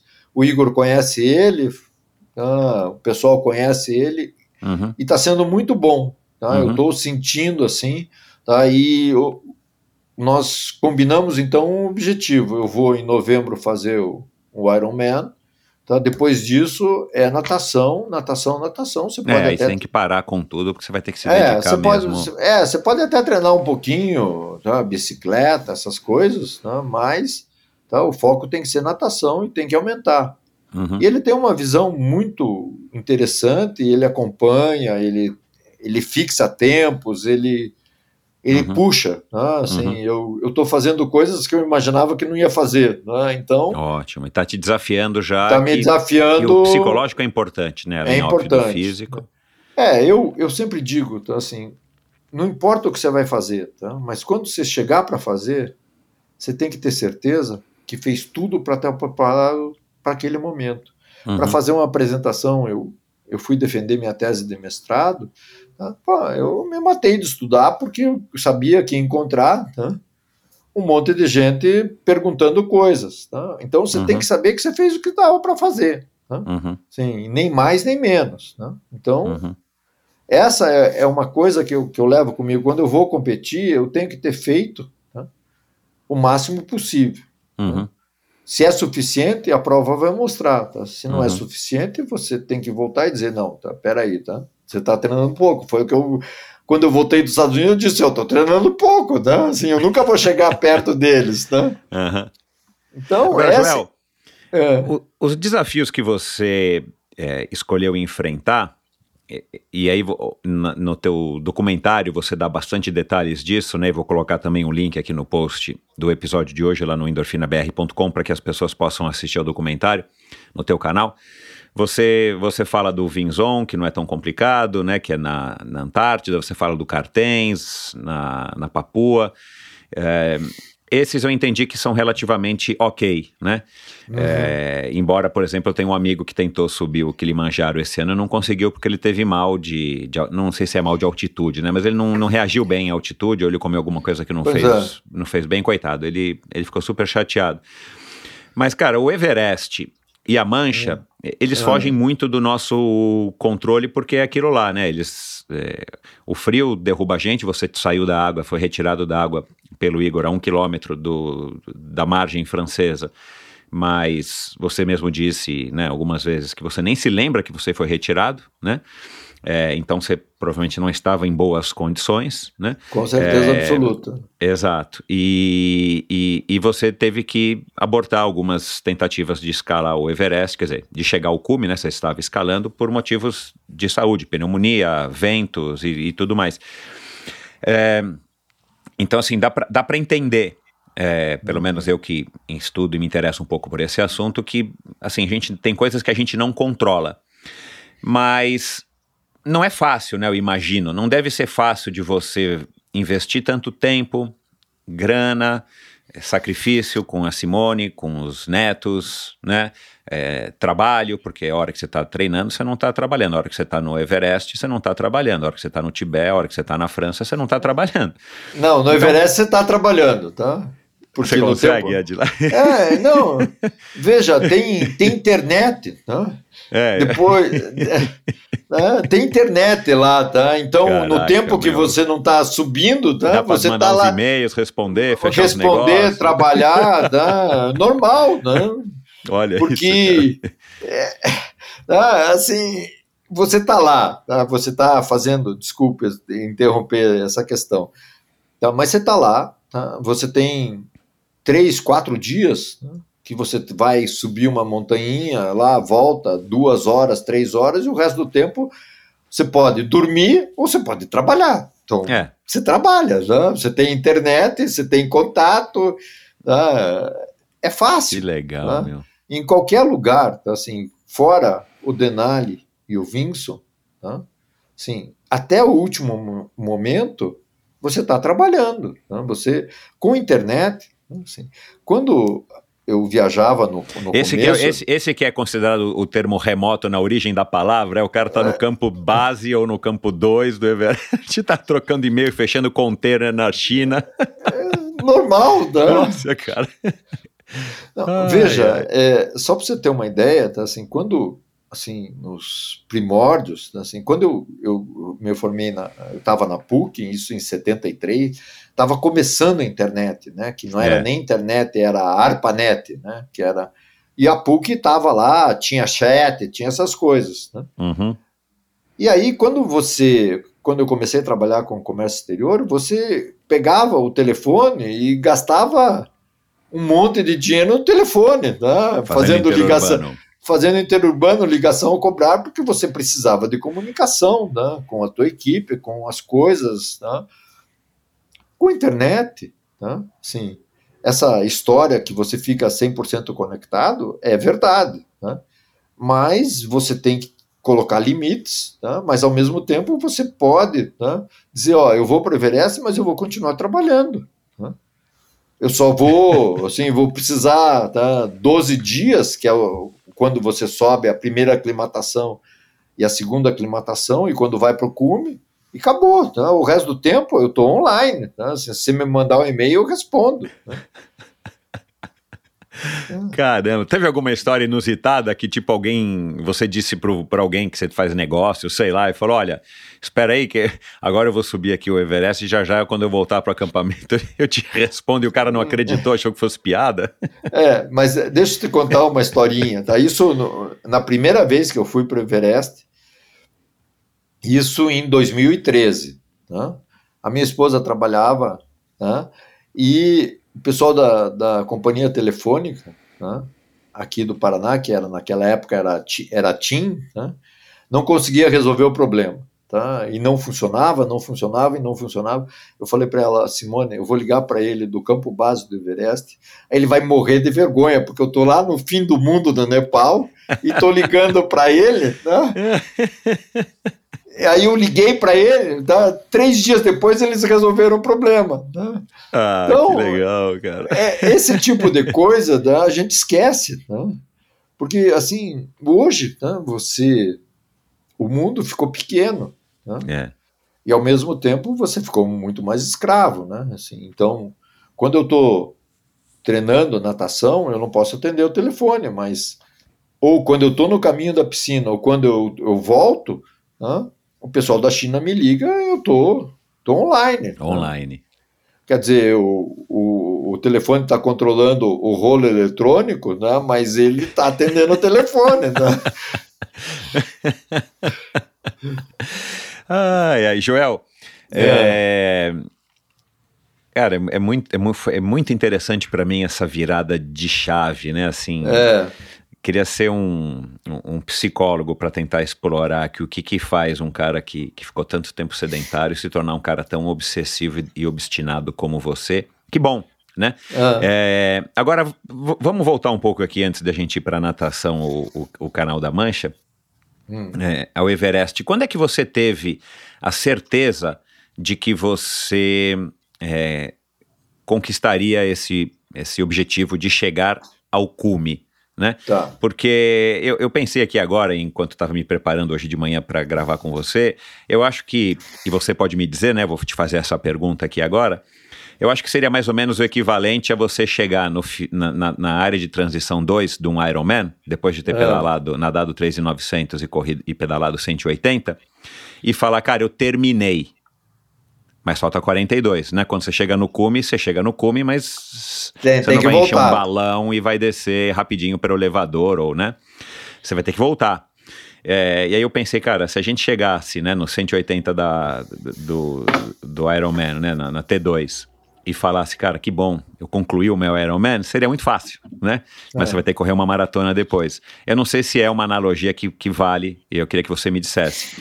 Mas quando é que você teve certeza, cara, de que você teria chegado, que você é, é, é, teria sim, ou, ou concluiu sim o seu grande objetivo de chegar ao cume do Everest? Quando é que bateu a, o sininho? Veja, é, em 2010, tá? em 2009, nós resolvemos fazer o Aconcagua. Aham. O Aconcagua é a chave, né? Assim, a lenda conta que quem sobe o Aconcagua sem Eu ouvi você oxigênio, falando, é. e todo mundo sobe o Aconcagua sem oxigênio, ninguém sobe com oxigênio, você consegue subir o Everest. Uhum. Então eu estava conversando com o Joca e disse: Olha, vamos para o Aconcagua, tá? que se eu conseguir o Aconcagua, e você também, nós vamos para o Everest. Aí vamos subir o Everest. Aí o Joca disse: Olha, eu não vou, mas o Aconcagua nós vamos. tá? Aí isso foi em 2009. tá? Então nós passamos 2009 tá?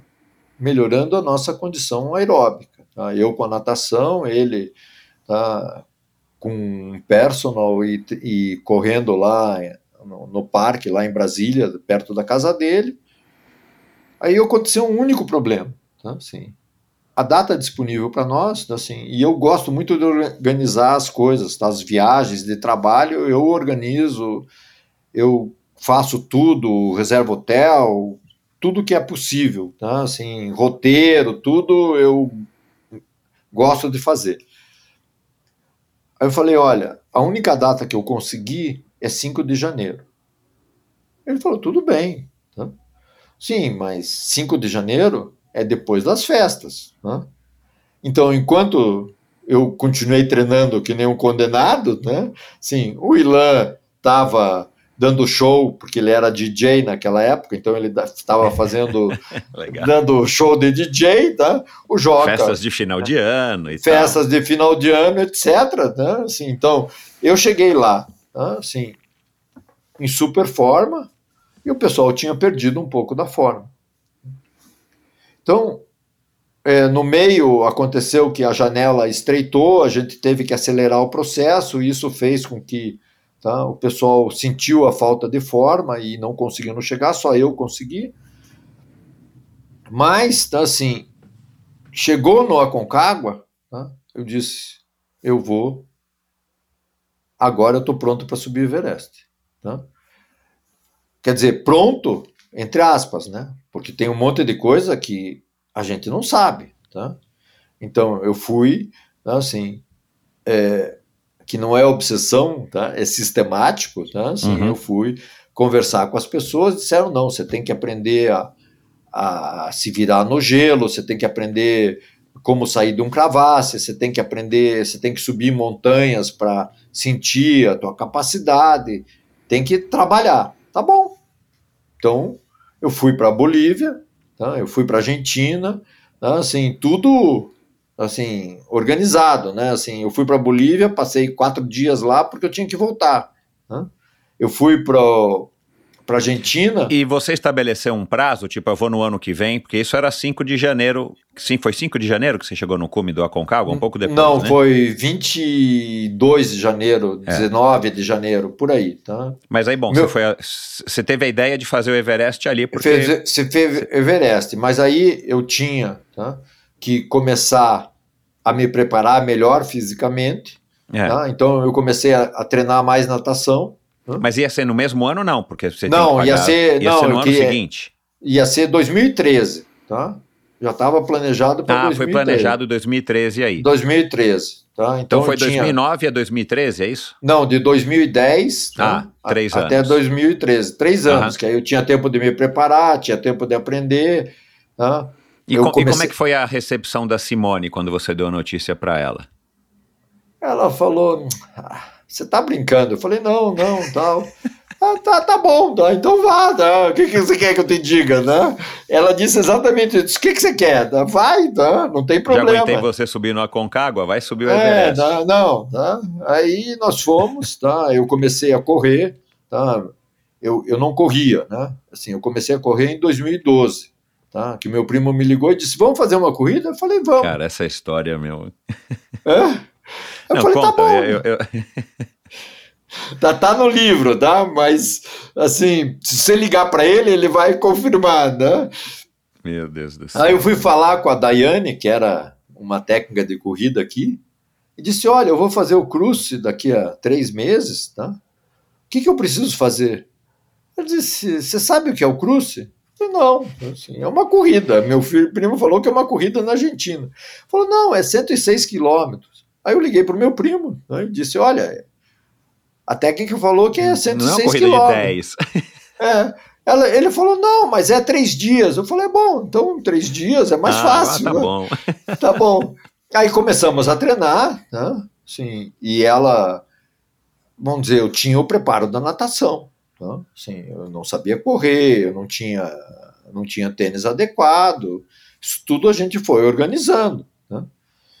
Então ela disse: não, tá, assim, você aguenta, tá, você vai sofrer. Eu falei: bom, tá, assim, sofrer faz parte do, do, do processo. Está no né? pacote, está tá, tá, no tá pacote. Tá incluso na inscrição. Está incluso na inscrição. Então, assim, você está se propondo a fazer uma coisa que você nunca fez. Aí nós fomos treinar, ela me apresentou os perdidos, aí nós começamos a correr lá nos perdidos e tal.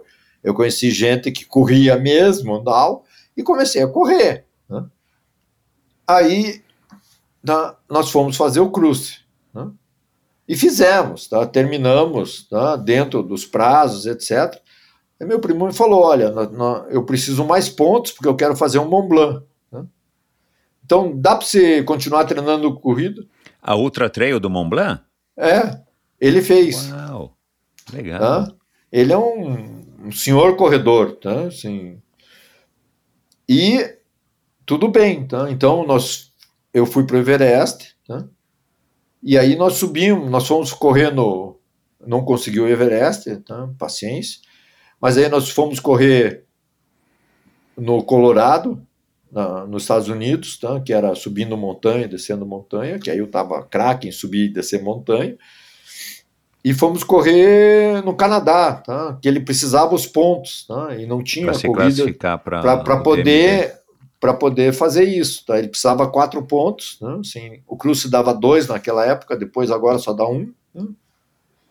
E ele foi fazer, e ele disse, vamos fazer? Eu falei, não, tá? assim, eu vou subir as montanhas. Tá? Aí eu uhum. subi, tá? naquele ano eu subi o, o, o Elbrus, né? depois eu subi o Carstens, depois eu subi o Denali, que deu errado, aí eu, no ano seguinte eu voltei. Tá? Então, isso é uma coisa importante, tá? assim, que todo montanhista diz isso. Tá? Assim, a montanha está lá. É, isso eu achei muito legal, é. Da mesma Mas, maneira que muitos respondem por que, que você escala, dizem porque a montanha está lá, né? Mas é, a montanha vai ficar lá. Vai né? ficar Depois... lá, exatamente. Exato, então, é. assim, eu, eu, eu sempre digo para para minha família, né, principalmente para Simone, então, assim, veja, eu não vou correr riscos desnecessários. Tá? Eu vou então, assim, se acontecer um acidente, então, assim, paciência. Então, assim, eu viajo de avião um monte por ano, pode cair o avião, o que, que vai fazer? Tá? Isso não está sob o nosso controle, mas o que tiver sob o meu controle, você pode ter certeza. Então, quando eu voltei a primeira vez, tá? ela disse: O que, que aconteceu? Eu contei a história do óculos e tal. Ela disse: Você fez muito bem, tá? porque não dava mesmo. Tá? É, você é um das... cara sensato, né, cara? Você não, né? Não, Primeiro, não, você não é olha... é jovem, tem o ímpeto do jovem que a gente sabe que é, né? Olha, E depois você é um cara sensato, ela sabe disso, né? Também tem muito dessa parceria de vocês de uma vida, né, Joel? Que isso é outra É. coisa legal, né? Talvez você me disse que é mais difícil do que escalar o Everest, né? É, com certeza. né? Mas veja, Michel, deixa eu te dizer uma coisa que, assim, o Vitor, né, assim, é o cara mais sensato que eu conheci. E quando ele morreu, né, na- nas circunstâncias que ele morreu, que ele não tinha suporte, não tinha nada e passou mal na volta, Uhum, tá? foi um choque para nós, tá? assim, para mim e para o Joca, tá? porque não combinava com ele, tá? não combinava com a pessoa dele, com os Uhum. cuidados que ele tomava com, com, com a gente e com ele mesmo. uhum, Então, é, eu não sei, tá? Assim, a gente sabe, não sabe os riscos que os outros correm, tá? Mas eu, assim, na hora que eu estava lá, no- na, na segunda vez já, tá? Que nós chegamos e o tempo, houve erro da previsão do tempo e estava um vendaval, tá? E você não podia subir. O Sherpa disse: Olha, tem gente subindo. Eu falei: Eu não subo. tá? De jeito nenhum, tá? porque isso aí tá? não é nem o problema de subir ou não subir, o problema é que o vento vai te congelar. Tá? Você Uhum. tem risco muito maior do que o normal. né? uhum. Dessa vez que eu subi, em 2022, o tempo estava perfeito. Tá? Em 2018, o tempo, tempo também estava perfeito, mas eu estava doente. Paciência. Né? Uhum. Mas em 2022 estava tudo perfeito. né? Sim, o tempo estava ótimo, ah, não tinha vento, ah, a previsão do tempo estava tudo dentro dos conformes. A única coisa que aconteceu foi que o pessoal achou que a gente que eu era mais lento do que o previsto. né? Uhum. E o meu Sherpa era rápido e ele foi indo e eu fui indo atrás dele e a gente tá, subiu em três horas a menos do que eles previam. Uhum. Mas acontece. O, o tempo que você subiu, que você atacou o cume, ele é um tempo é, tido como bom, não para sua faixa etária, eu digo, é um tempo bom É um tempo bom, tá? Bom, tá? Não é ótimo, legal. tá? mas Aham. é bom, tá? e para tua faixa etária é excelente. Bom, veja, tá? Vamos dizer que tem poucos exemplos da minha faixa etária. tá? Veja, eu sou o nono mais velho, tá? A subir o Everest, tá? E o nono, e o nono mais velho a, a ter atingido os sete cumes, né? Não, É, não, o eu- nono brasileiro, perdão. Eu sou o nono brasileiro a ter feito os sete cumes, tá? Assim, Sim. Mas é, eu sou o mais velho, tá? A completar Aham. os sete cumes, tá? Também, Tá. depois de 18 anos, tá? Assim, tinha que ser o mais velho mesmo, né? Mas, né? Sim, é, o pessoal, tá? Assim, tem, tá? Os Sherpas analisam você, tá? Assim, eles têm uma responsabilidade, tá? Então eles acham, diz não, tá? assim, na tua condição física você vai levar 11 horas, tá? É a previsão deles, tá? Diz assim, É. eu acho que nós vamos levar 11 horas. Uhum. Tá bom, tá? Eu, assim, tá, não controlei o tempo, tá? Eu só controlei quando chegou, tá? E eu Uhum. disse, bom, tá?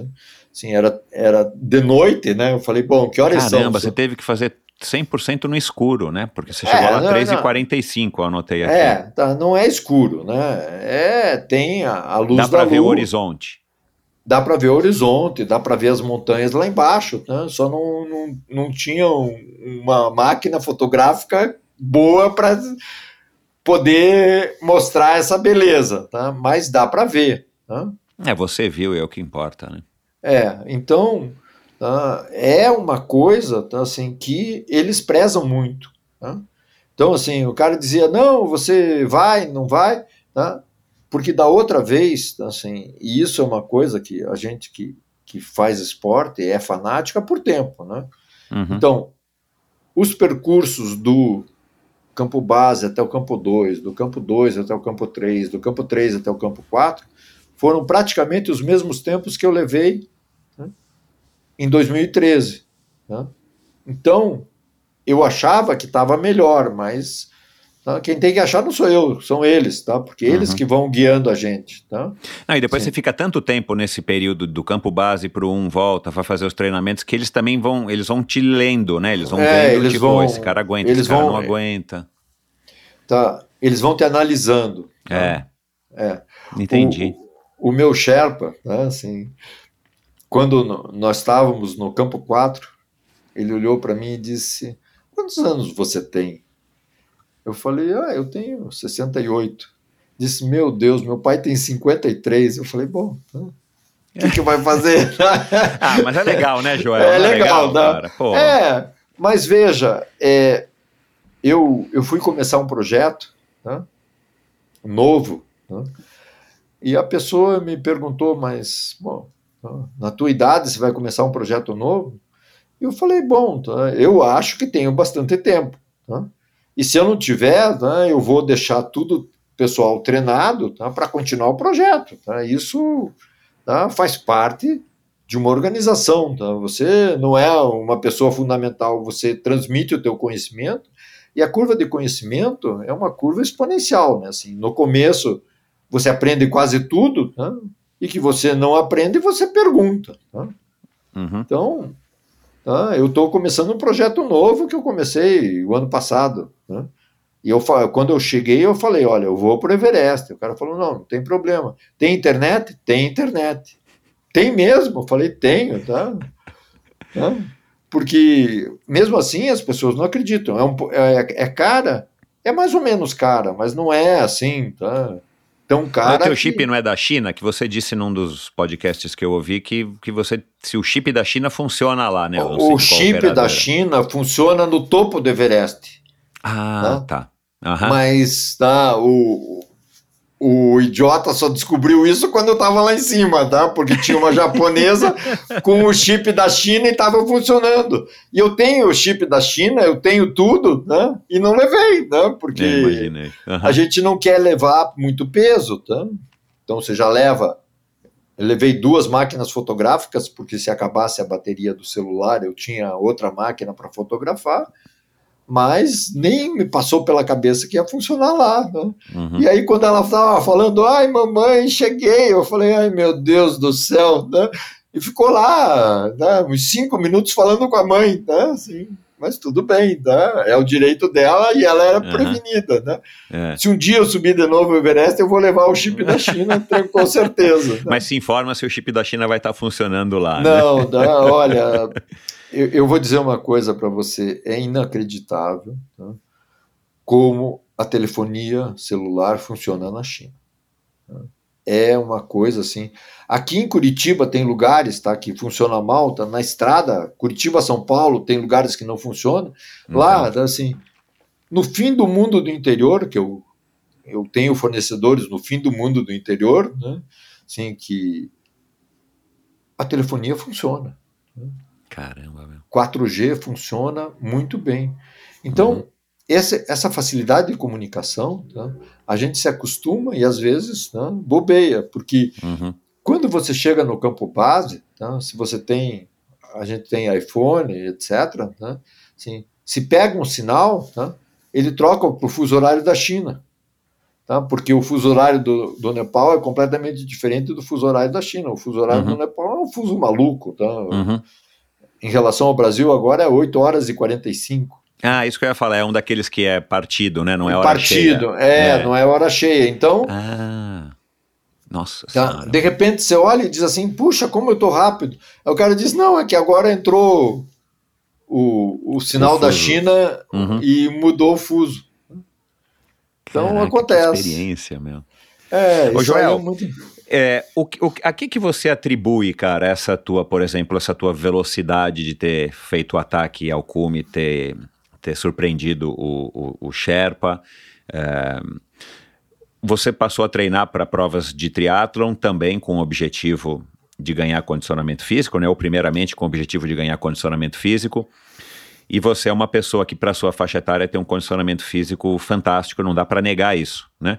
Ah, É, não importa se tem muita ou pouca gente fazendo igual a Dona Nora, que teve aqui faz poucas semanas, né, com 98 anos, e, e tem um recorde mundial dos 200 borboleta, porque ela é a única pessoa no mundo que nadou isso, né, em menos de Aham. 9 minutos. Quer dizer, é, não importa o referencial, o que importa é que para você mesmo, né, é, você sabe que você tem um condicionamento físico hoje muito, muito, muito acima da média, talvez comparável a uma pessoa aí de, de muito menos idade. Mas é, o que, que você acha que, que, que te dá? Você já parou também para refletir, seja nos teus treinos ou nas tuas tentativas do Canal da Mancha? Assim, o que, que te dá essa, esse diferencial? Né? Você teve alguns probleminhas no coração, né? Uma, duas ablações e tudo mais. Uhum. Então dá para ver que você é um ser humano normal, mas, cara, você tem um diferencial aí que, que na parte física te dá essa vantagem nítida, cronometrada, né? Em números. O que, que você uhum. acha que, que te dá essa, essa Olha, vantagem? Veja, eu, eu, eu digo, tá? É treino, tá? É treino, não, não tem milagre. Na, na nossa idade, tá? sim, é, você pode nadar com o melhor nadador do mundo, tá? Mas você vai nadar 1.500 metros, tá? Sim, se ele não tiver treino, tá? não adianta, ele não vai conseguir fazer um tempo tá? significativo. Tá?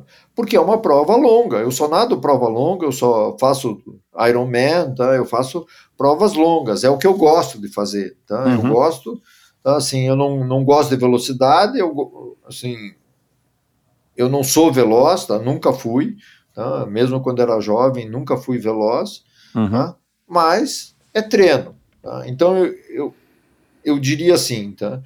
eu me cuido, né? Sim, ou seja, eu sigo uma alimentação regrada, eu durmo bem, eu como, tá? Assim, a, a minha nutricionista disse, tá? assim, a primeira vez que eu fui nela, tá? Disse, você não pode comer fritura. Tá? Eu nunca mais comi fritura, tá? ponto, tá? Porque não pode, não pode, tá? Então, e o que que eu faço? Eu faço musculação que para proteger. Tá? Eu faço fisioterapia duas vezes por semana para corrigir os problemas que podem acontecer. Claro. É. Tá? E eu treino com técnico. Tá? Ou seja, eu treino com pessoas que são capazes. Tá? Assim, eu treino em natação com o Júlio e em triatlon com a Vanusa, que são Maciel. pessoas experientes. Uhum. Vanusa Maciel, que é uma pessoa que já fez 30 Ironman, que é, sabe. Super experiente. Super experiente. Então, eles me acompanham, tá? Eles passam o treino, eles vêm, tá? Assim, de vez em quando eu treino é para ser feito, tá? Ponto, tá? Então, o Júlio, tá? Assim, acompanha mais porque a natação, tá? Assim, é, ele dá um mais fácil de acompanhar, né? Você mais tá fácil também, de acompanhar, é. tá? A Vanusa diz, ó, você hoje vai correr 10 quilômetros. Não é 9,900, tá? pode ser 10,100, mas não vai ser 9,900. Tá? Então, esse tipo de coisa tá, que eu acho que faz tá, com que eu tenha um bom condicionamento. Tá? Assim, eu tenho pessoas experientes, eu tenho um cardiologista tá, que me acompanha. Tá? Com esse negócio da ablação, eu acho importante falar um pouco sobre isso. Tá? Eu fiz a ablação, tá? o médico saiu tá? e disse para Simone, tá? assim, o médico Tá? Eu fui para São Paulo, fui fazer ablação com ele. Ele disse: Olha, ele nunca mais vai poder fazer esporte. Falou isso para ela. Tá? Aí ela foi falar comigo e tudo bem. Aí eles achavam que eu tinha uma doença genética. Né? Uhum.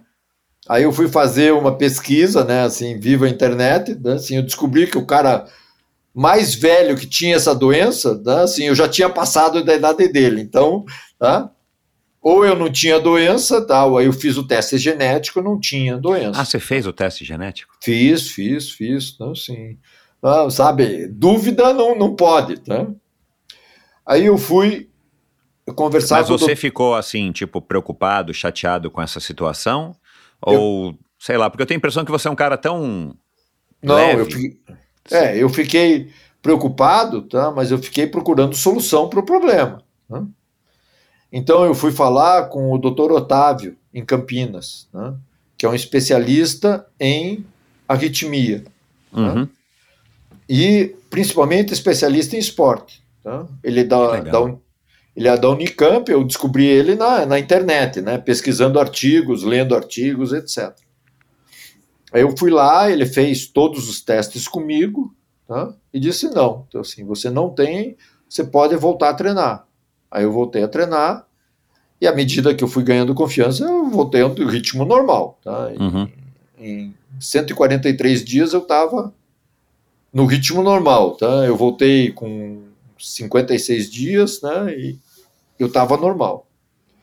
E o médico, quando saiu, disse: Olha, não consegui resolver todos os problemas, né, assim, mas tá, assim, eu acho que não vai ter mais problema. E eu voltei a treinar normal. Né? Eu estava trabalhando, né, eu olhei no relógio e disse: meu Deus, estou com arritmia de novo. Começou a subir a pulsação. É, estava lá 140, tá, sentado na cadeira. Aí eu fui no médico, tá? Assim, ele disse, ó, você está com problema de novo. Fui pro fui para lá para São Paulo, fiz a operação, ele disse, olha, tá tudo bom agora. Uma Fui segunda conversa- ablação. A segunda ablação. Quantos tá? anos depois, João, da primeira? No, no ano seguinte. tá? Ai, caramba, sei. Tá, eu, e veja, eu fiz, eu estava treinando para o Canal da Mancha, tá? Uhum. Eu fiz um teste de ah, rodar 12 horas na piscina. É, o famoso teste do Igor. É. E, tá, assim, uma semana depois eu estava na mesa de operação, tá, fazendo ablação duas semanas antes de viajar. Aí eu fui falar com o Otávio de novo, Otávio de novo fez todos os testes. Tá? 50 dias depois eu já estava treinando normal. Eu disse, está tudo perfeito, pode treinar. E eu comecei a treinar normal. tá? Uhum. eu perdi, eu fui com, eu acompanhei o pessoal no, no canal da Mancha, né? assim, eles foram fazer o revezamento, eu estava junto, Uhum. mas no barco, né? não enjoei também, mas tudo bem, Uhum. E nadei um pouquinho e tal, e voltei a treinar normal. Mas esse ano você tentou? Ou você não foi. é, você estava lá e não teve janela? Não foi não, esse ano do, do não, frio? foi no ano seguinte. Ah, Foi tá. no, tá, no ano seguinte, eu fui, aí eu treinei com o Igor, assim, eu estava muito bem, tá? Aí demorou, demorou, demorou, tá? Sim. Aí abriu um dia, tá? Que foi depois da janela, né? Uhum. Abriu, eu fui nadar e fiquei enjoado, tá? Comi alguma coisa, sabe? Aquela burrice que você faz, tá? Assim, alguma coisa aconteceu, eu fiquei enjoado, tá? Bom, tá? aí eu voltei, tá? Assim, o Igor tá? disse, pô, você tem certeza? Eu falei, olha, não dá, tá?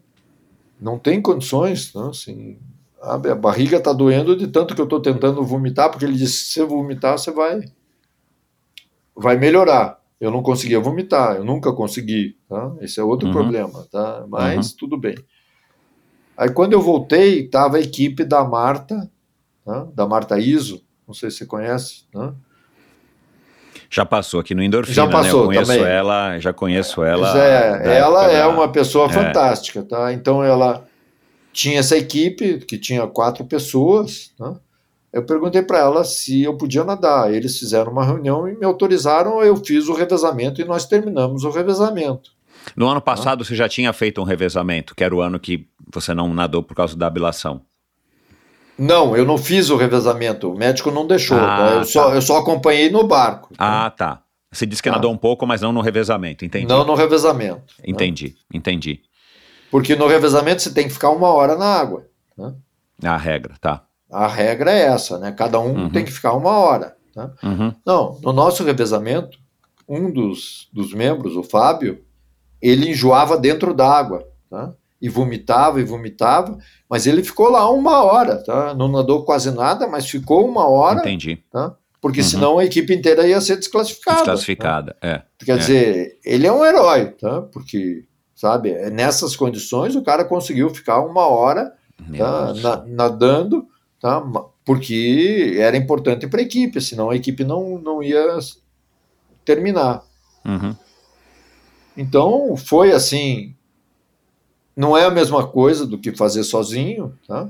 Mas é emocionante, tá? Você vê Claro, a não, e para você significou, né? Enfim, Significou alguma coisa. Porque você estava lá, você estava tentando É. e você, nessa tua determinação, você ainda não tinha desistido da ideia. né? Então, assim, Não, não. quanto não, mais tá? experiência você for acumulando, eu imagino Melhor. que para você isso, isso te dá também mais confiança, né? Com, com certeza. Agora, Então, a- falando da Marta, só um minutinho. Olha aqui, ó. Oi, Michel, tudo bem? Bom, em primeiro lugar, muito obrigada por me chamar para falar um pouco dessa figura icônica que é o Joel. Tá? Uma honra imensa. Tá? Ele é um sinônimo de resiliência, foco e determinação. É um exemplo que, de que, é, que ele fala assim, de que não devemos colocar a idade como desculpa. Muita gente fala, né? Ah, estou muito velho para isso, ah, eu não sirvo para isso, ah, não sei o que lá, tudo. E ele mostra que mano, não pode dar desculpa, não. Não pode dar desculpa para nada. E você, conversando com ele, já sabe das histórias dele, né? Das tentativas de, da escalada, tentativa do Canal da Mancha, enfim. E, e assim, mesmo ter, ter passado por todas essas dificuldades, ele continua seguindo, né? Ele revisa o que deu errado, vê o que deu certo e para tentar uma próxima vez, né? E, e assim, ele é um exemplo também de humildade, como você viu no livro. Em 2019, ele infelizmente teve que abortar a prova do Canal da Mancha. E eu estava chegando, no dia que ele estava fazendo a tentativa, eu tava, eu tinha acabado de pousar em Londres e eu olhei no aplicativo, eu vi que o barco dele não estava mais indo para frente, na verdade ele estava voltando. Fiquei super triste, sabe? Porque ele é uma pessoa que merece atravessar o Canal da Mancha, é ele. Mas quem sou eu, né, para falar isso? Mas eu chegando lá, ele encontrei com ele, conversamos, fomos, assim, eu fui treinar ele não, porque eu tinha nadado já um pouco, e ele veio me perguntar se ele podia ingressar no revezamento. E lógico, né? Sem dúvida nenhuma, ele foi aceito. E quando a gente chegou lá do outro lado, ele me deu um abraço forte e agradeceu a oportunidade de alcançar a França. E falou para mim assim que, é, que eu não tinha noção do quanto aquele momento estava sendo importante para ele, que ele precisava tanto chegar lá do outro lado, lá no Canal da Mancha. Aí você imagina como eu fiquei emocionada, não é verdade? E ele tem muitas, muitas histórias assim para para contar e assim o tempo é pouco para a gente falar da, das aventuras dele. Só que o, uma que eu sempre comento com todo mundo é que acho muito legal, né? É, teve um dia que ele veio me contar assim que o, o neto dele, a diretora da escola foi chamou os pais do, do menino, que é o filho do do Joel, né? É, para conversar, porque estava falando que o, que o menino estava contando mentiras, tudo. E os pais foram lá e perguntavam assim: não, mas assim, o que está acontecendo, né? Que mentira que ele está contando? Ah, ele está falando para todo mundo que o vô dele escala Everest, nada o Canal da Mancha, é recordista mundial de natação, tranana. Aí o, o Joel ficou sabendo e ele foi na escola dar uma palestra. E você imagina como deve ter sido, né? Deve ter sido muito, muito legal. Eu queria ter sido ser uma mosquinha para ver a cara do, dos coleguinhas que chamaram o menino de mentiroso, após ver que o, o vô era tudo aquilo mesmo, né? E resumindo, final da história, o menino passou da fama de mentiroso para ídolo, né? E me fala, quem não gostaria de ter um avô que nem ele, né? Se as minhas sobrinhas e meu sobrinho têm orgulho da tia que tem, imagine quando é um avô, não é verdade? E fora o coração dele que é enorme, né? E ele escreveu um livro sobre as as aventuras dele, tanto na escalada, no canal da Mancha. E, e eu estou no livro, né? Ele comenta, muito obrigada, Joel, por colocar nosso episódio.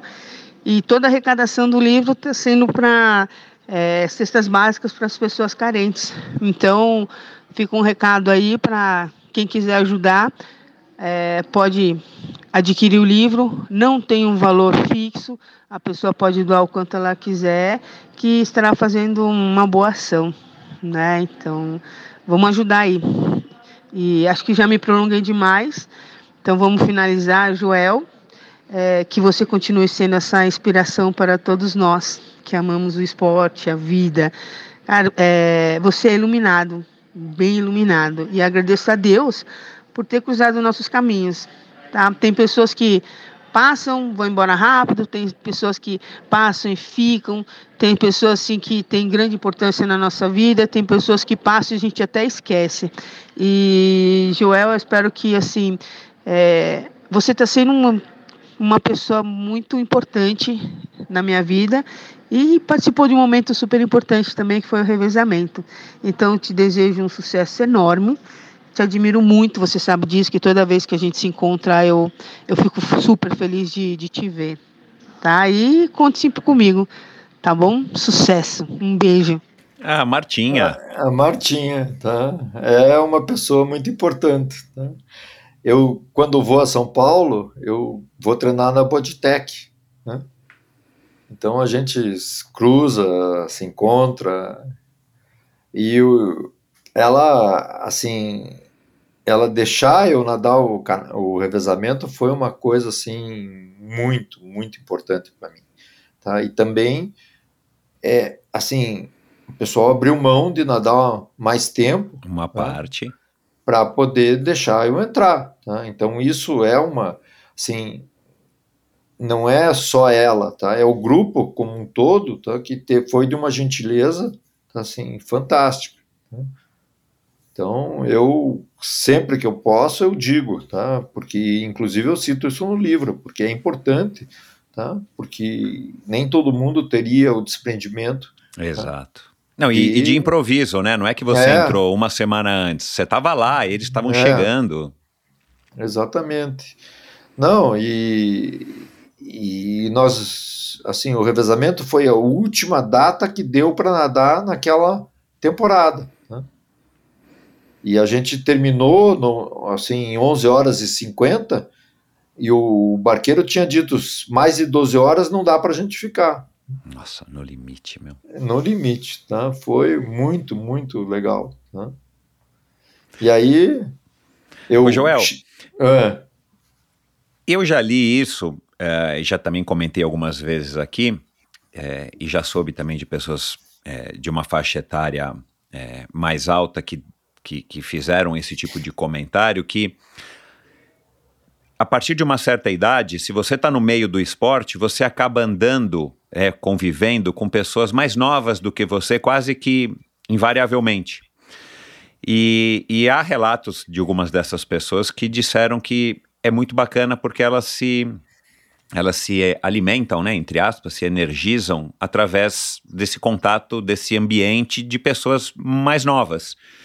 É, e naturalmente, via de regra, né, as pessoas mais novas têm um outro nível de energia, estão noutra fase da vida, você sabe que você já passou por isso.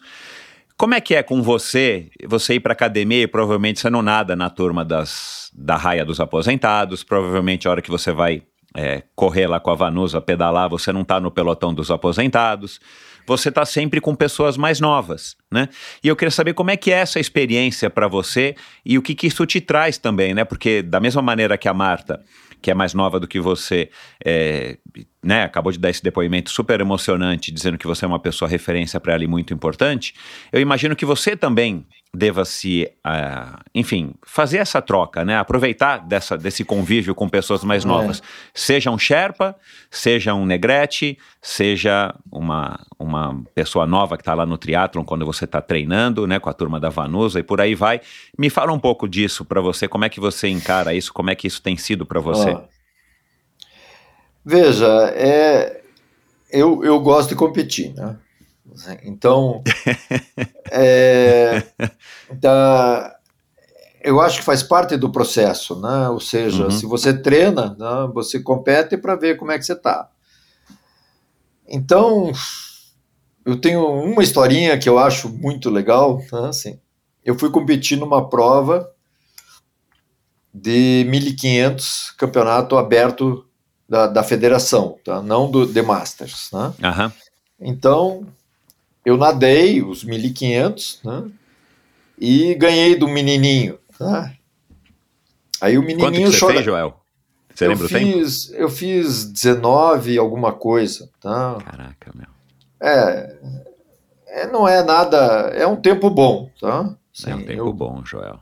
É, é um tempo bom. Tá? Eu, em 2013, eu, eu fui o primeiro da, da FINA, tá? com 19,4, tá? Uhum. com 60. Depois eu não tive mais tá? competições importantes de natação.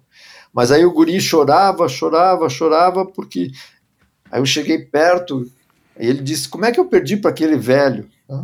Aí eu disse: Olha, tá, vamos. Seja. Deixa eu deixar claro com você: você treina para melhorar e a idade vai fazer você melhorar. Tá? E eu treino para não piorar, porque a idade vai fazer eu piorar. No ano seguinte, tá? ele me ganhou por 50 metros, tá? Uhum. óbvio, tá? porque uhum. assim, é, um, é um nadador muito bom. Então uhum. aquilo, tá? assim, se eu pude dar um incentivo para ele, tudo bem, mas no ano seguinte ele estava seguindo a rota natural. Tá? Exato. Outra vez que que quando eu fazia tá, a travessia dos fortes, tá? você lembra da travessia dos fortes? Tá?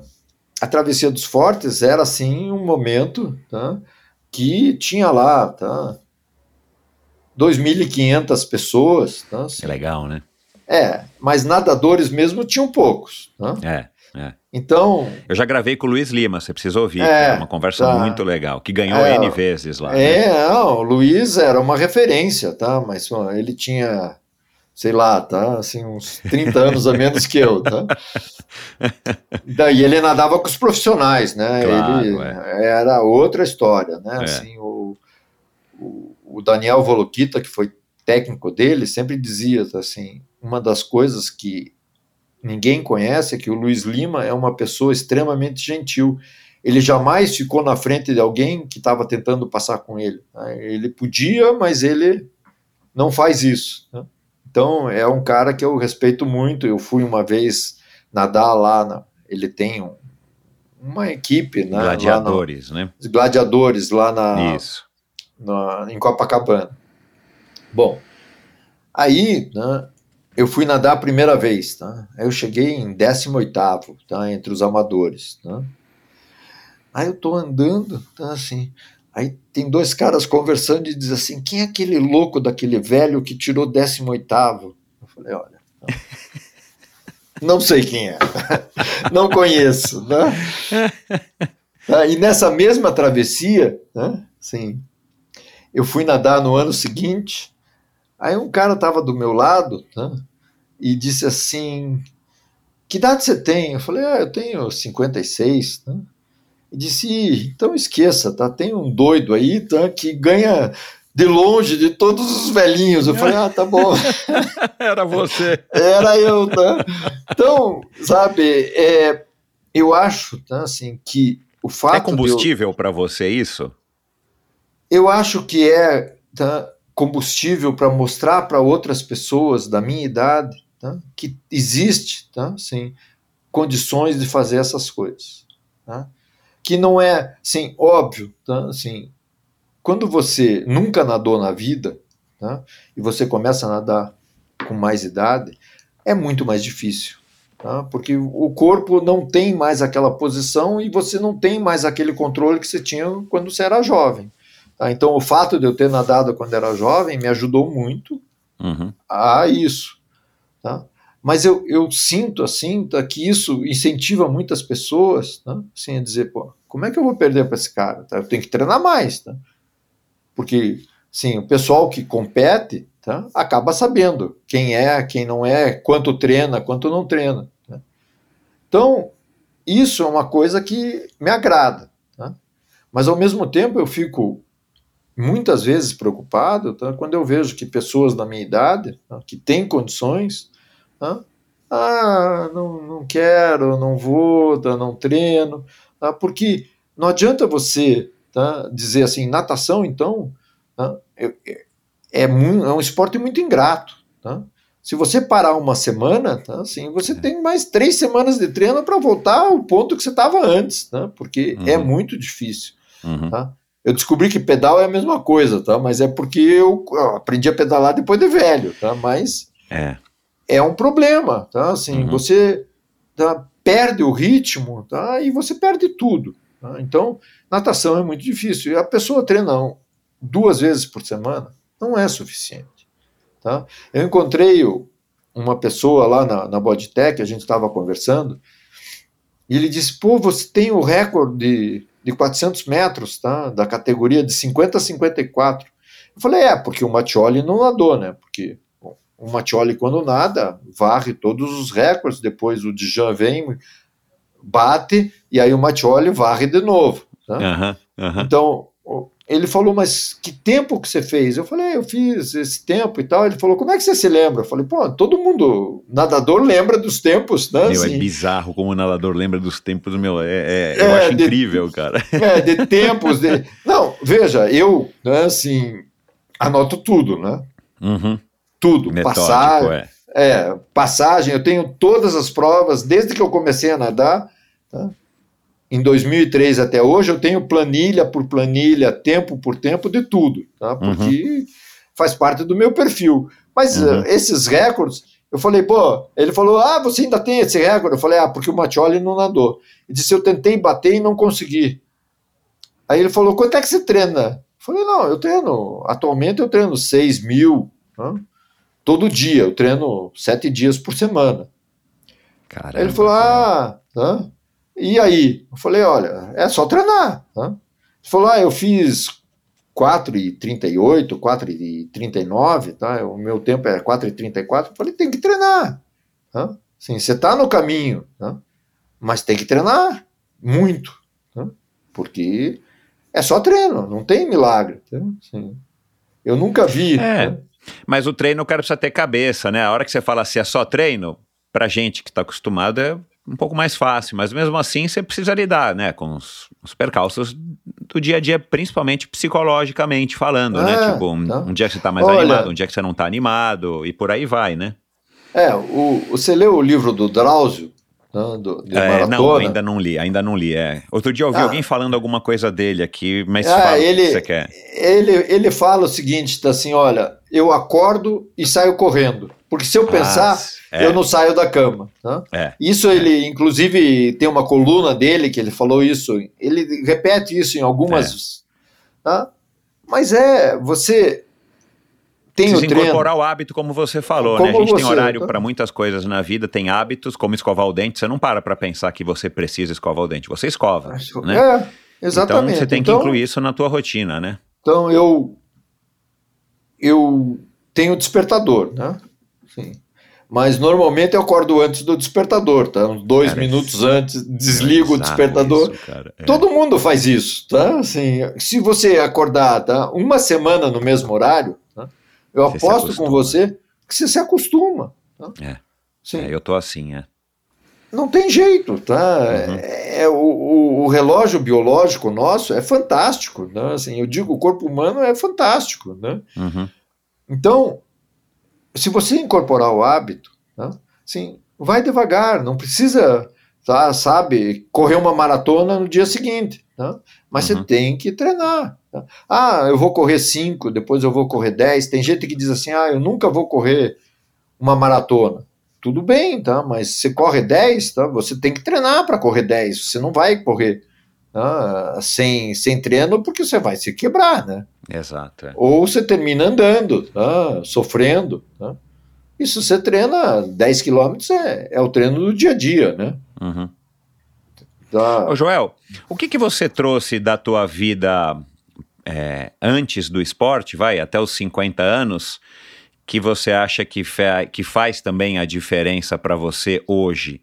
Será, você já refletiu isso? Tipo, será que se eu tivesse continuado na natação, tivesse driblado lá de alguma maneira, né, o casamento e o começo de vida e tal, continuado a nadar no Rio de Janeiro de alguma maneira, de repente você teria eventualmente até começado a fazer triatlon, né? É, quando o triatlon começou no Brasil, em 1982 e tal, já que você estava no Rio de Janeiro, né? Pelas minhas contas, você estava no Rio de Janeiro nessa época. É, né? eu tava voltando para Curitiba, eu voltei no ano Bom, seguinte. É, mas você teria pegado, né, aquele comecinho do triatlon no Brasil e tudo mais. É, O que, que você acha que você trouxe da tua vida, vai, de, de, de sedentário é, e de é, um trabalhador aí super é, metódico também, que te ajuda hoje né? Para você também não pensar só nisso, tipo, ah, se eu tivesse começado, quer dizer, continuado a nadar, né? Onde é que eu estaria hoje? Teria chegado no, no Everest com 25 anos de idade, com 30 anos de idade, alguma coisa nesse tipo? Olha, eu, eu vou confessar para você, eu nunca penso isso, tá? Uhum. Eu penso assim, tá? Veja, é, até começar a voltar ao esporte, tá? Eu desfrutei a vida. Tá? Eu Uhum. fiz muitas coisas, eu trabalhei, eu viajei, eu, eu tinha muitas ocupações tá, que me Fez davam um dinheiro prazer. que pôde também te bancar tudo isso, né? Porque tem horas no livro que se diz que não é muito caro, mas, cara, assim, não é barato. Não é barato. Então, assim, não, mas é, veja, a, a primeira vez que eu fui no Everest, em 2013, tá, eu vendi meu carro tá, para poder ir para o Everest. Depois, na volta, eu comprei e tal. Mas, tá, obviamente, eu tenho uma situação tá, que me ajuda, né? E que foi conquistada nesses anos todos. Nesses anos todos, tá? É, a minha esposa também trabalha muito, então a gente tem uma, uma situação econômica estável. Tá? Uhum. Mas eu te digo assim, da, tudo que eu fiz me deu muita satisfação. tá? O trabalho que eu fiz, o trabalho que eu desenvolvi, as coisas que eu fiz, as viagens que eu fiz, as pessoas que eu conheci, também me deram muita satisfação. Uhum. Então, se eu tivesse continuado a nadar, talvez eu tivesse em melhor forma física que agora, provavelmente. Mas, assim, o tempo passa e acabou, tá? Não tem como voltar para trás e ficar se remoendo, tá? Uhum. Eu penso sempre, tá, assim, no futuro, tá? Uhum. Ou seja, o que, que eu quero fazer? O que, que eu ainda posso fazer? Tá? Que, que eu ainda tenho para produzir? O que, que eu tenho para ensinar para as pessoas? O que, que eu posso tá, transmitir tá, das coisas que eu faço? tá? Então, eu tento isso, tá? assim, eu, eu tento muito, tá? assim, eu assim, fui dar uma palestra tá? para um clube de, de idosos. Tá? Aí o pessoal disse, não, a gente não pode pagar. Tá? Aí o, o meu amigo que me ajuda disse, não, tá, eles não podem pagar. Eu falei, não, tá, assim, esse é o meu público. Tá? Se tiver que ir de graça, eu vou de graça. Tá? Eu só não posso é pagar para dar a palestra, mas se, se é aqui em Curitiba, eu vou com o máximo prazer. Tá? Por quê? Porque esse é o meu público, essas pessoas que eu quero atingir. Porque os jovens, eu, eu mostro para eles, tá, assim, como não desistir. Tá? Como fazer, tá? ter uma vida saudável, tá? mas principalmente não desistir. Tá? Uhum. Porque hoje, tá, assim, existe uma certa cultura tá, que, de trocar de emprego, de não, não, não dar continuidade. Tá? Uhum. Então, essa cultura. Recompensa assim, imediata, né, Joel? É. Isso muito se fala hoje em dia. Então, essa cultura, ela atinge as empresas. Tá? Então, eu fui dar uma palestra numa empresa para mostrar, tá, assim, assim, você tem que ter um projeto, tá? você tem que ir atrás das coisas, tá? tem que saber que em algum momento você vai conseguir. Tá? Uhum. Então, esse tipo de coisa, tá, eu acho que eu posso mostrar, tá? com atos e com a minha vivência. Uhum. Tá? Mas é uma maneira tá, assim, que a gente tenta atingir tá, as pessoas. Tá? Assim, eu, muita gente diz assim, não, você é uma lenda. Não tem lenda. Tá? Lenda tá, assim, são histórias tá, assim, que a gente não sabe se aconteceu. Tá? Eu estou aqui. Tá? Assim, o pessoal disse, ah, você sofreu no Everest? Eu falei, não, tá, eu estou com as minhas meus dez dedos As extremidades estão ok. então, ok, tá? Assim, por quê? Porque, tá? Assim, óbvio, tá? Que o tempo ajudou, tá? Mas eu tava com a roupa certa, com a, a, a luva certa, com a bota certa, eu tava todo organizado para evitar o máximo possível. Uhum. Então, muita gente me pergunta sobre o ar rarefeito, tá? O que é um livro, o livro Do do, John Krakauer. Krakauer, tá? Eu digo, olha, é, é um livro inspirador, né? Sim, apesar da tragédia, tá? Mostra que é possível, tá? E que as pessoas, so- algumas sobreviveram, outras morreram. Mas se você lê o livro do, do, do russo, tá? Uhum. que é um contraponto do livro do Krakauer, Uhum. tá? mostra que tem um monte de coisas ali tá, no livro do Krakauer que é um pouco exagerada. Tá? Uhum. Eu não vou dizer que não aconteceu, mas é exagerada porque um vê de um jeito e outro vê de outro. É, são várias a, verdades, né? Várias é, versões. E quando, quando a gente conta uma história, então, assim, não, não adianta você dizer eu sou isento. Tá? Você tem um viés. Exato. Tá? Não, não tem como escapar disso. Tá? Você tem a tua cultura, você tem a tua vida. Tá? Então, às vezes, você pode não mostrar exatamente o fato. Tá? Você não é um jornalista, você é uma pessoa. Tá? Um uhum. jornalista tem a obrigação de ser imparcial. Uhum. Tá? A menos, vamos dizer, fora comentarista, tá? o jornalista vai apresentar a notícia sem dar a opinião dele. Tá? Aí ele é um comentarista. Tá? Então, eu acho que nesse aspecto, tá? eu tenho ainda muito para mostrar. Tá? E eu gostaria de poder ter essa oportunidade que a gente está procurando. Está tá uhum. procurando empresas, está procurando lugares tá, assim, para aumentar o meu projeto social. Né? Assim, que aí tá, assim, eu vou dar palestra e, e, muita gente diz assim, não, tá, eu vou dar um número X de cestas, ótimo, tá? Eu vou dar palestra, óbvio que eu vou. Tá? Porque isso tá, também me dá uma satisfação muito grande. Tá? Assim, é claro. Eu tenho, assim, depoimentos das pessoas, eu digo sempre, ó, você não agradeça a mim, tá? Você tem que agradecer aos leitores, porque eles que doaram, tá? Eles uhum. que tiraram dinheiro para pagar a, as cestas, tá? Assim, uhum. eu fiz o livro porque eu ia fazer de qualquer jeito. Tá? É, para os seus netos, né? Contar a história. Para os meus né? netos, Legal. tá? Para é. contar a minha uhum. história. Tá? Mas, tá, assim, se as pessoas não doassem, tá? eu não não poderia fazer nada. Tá? É. Então, é você você tá você tá sendo você criou uma ferramenta para multiplicar o que você também pode doar e você provavelmente já doou, né? É, Mas você criou uma ferramenta e um mecanismo que você consegue ampliar esse alcance. Isso é muito legal. É, eu, assim, cada vez que eu entrego, tá? Ontem eu entreguei 216 cestas em dois lugares diferentes, né?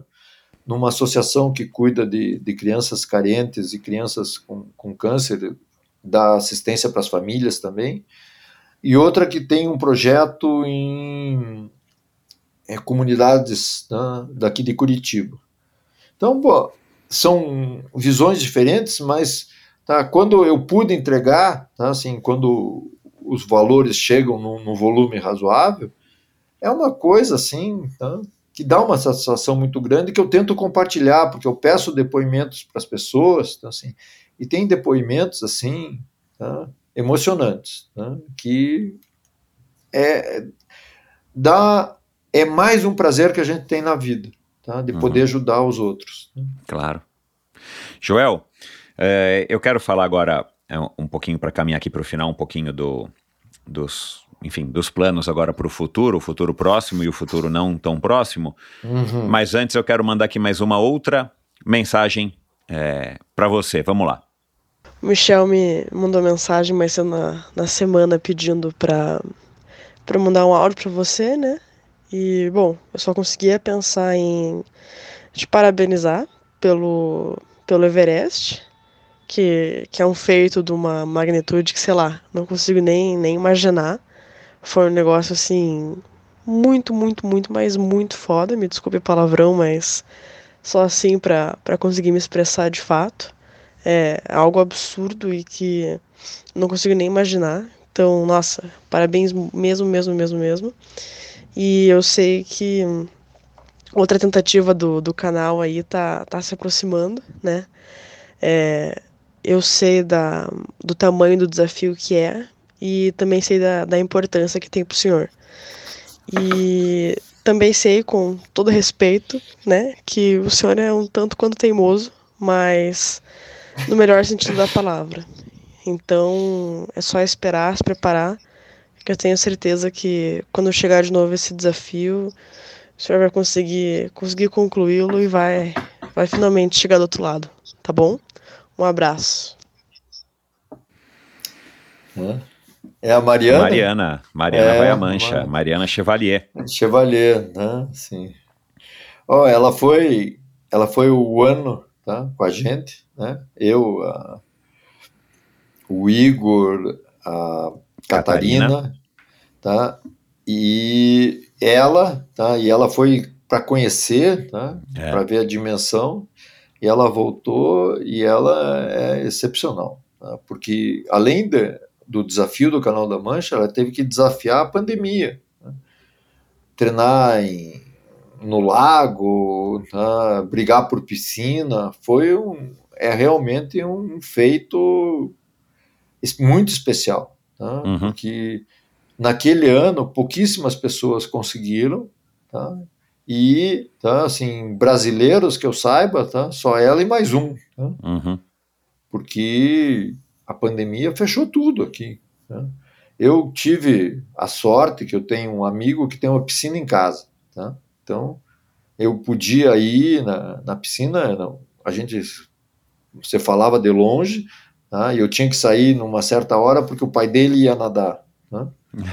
É, então, Cara, cada um se virou do jeito que deu, né? cara? Deu, né? é uma coisa assim, e foi fantástico, tá? Mas ela, tá, assim, treinou, tá, assim, de todas as maneiras possíveis e imagináveis. né?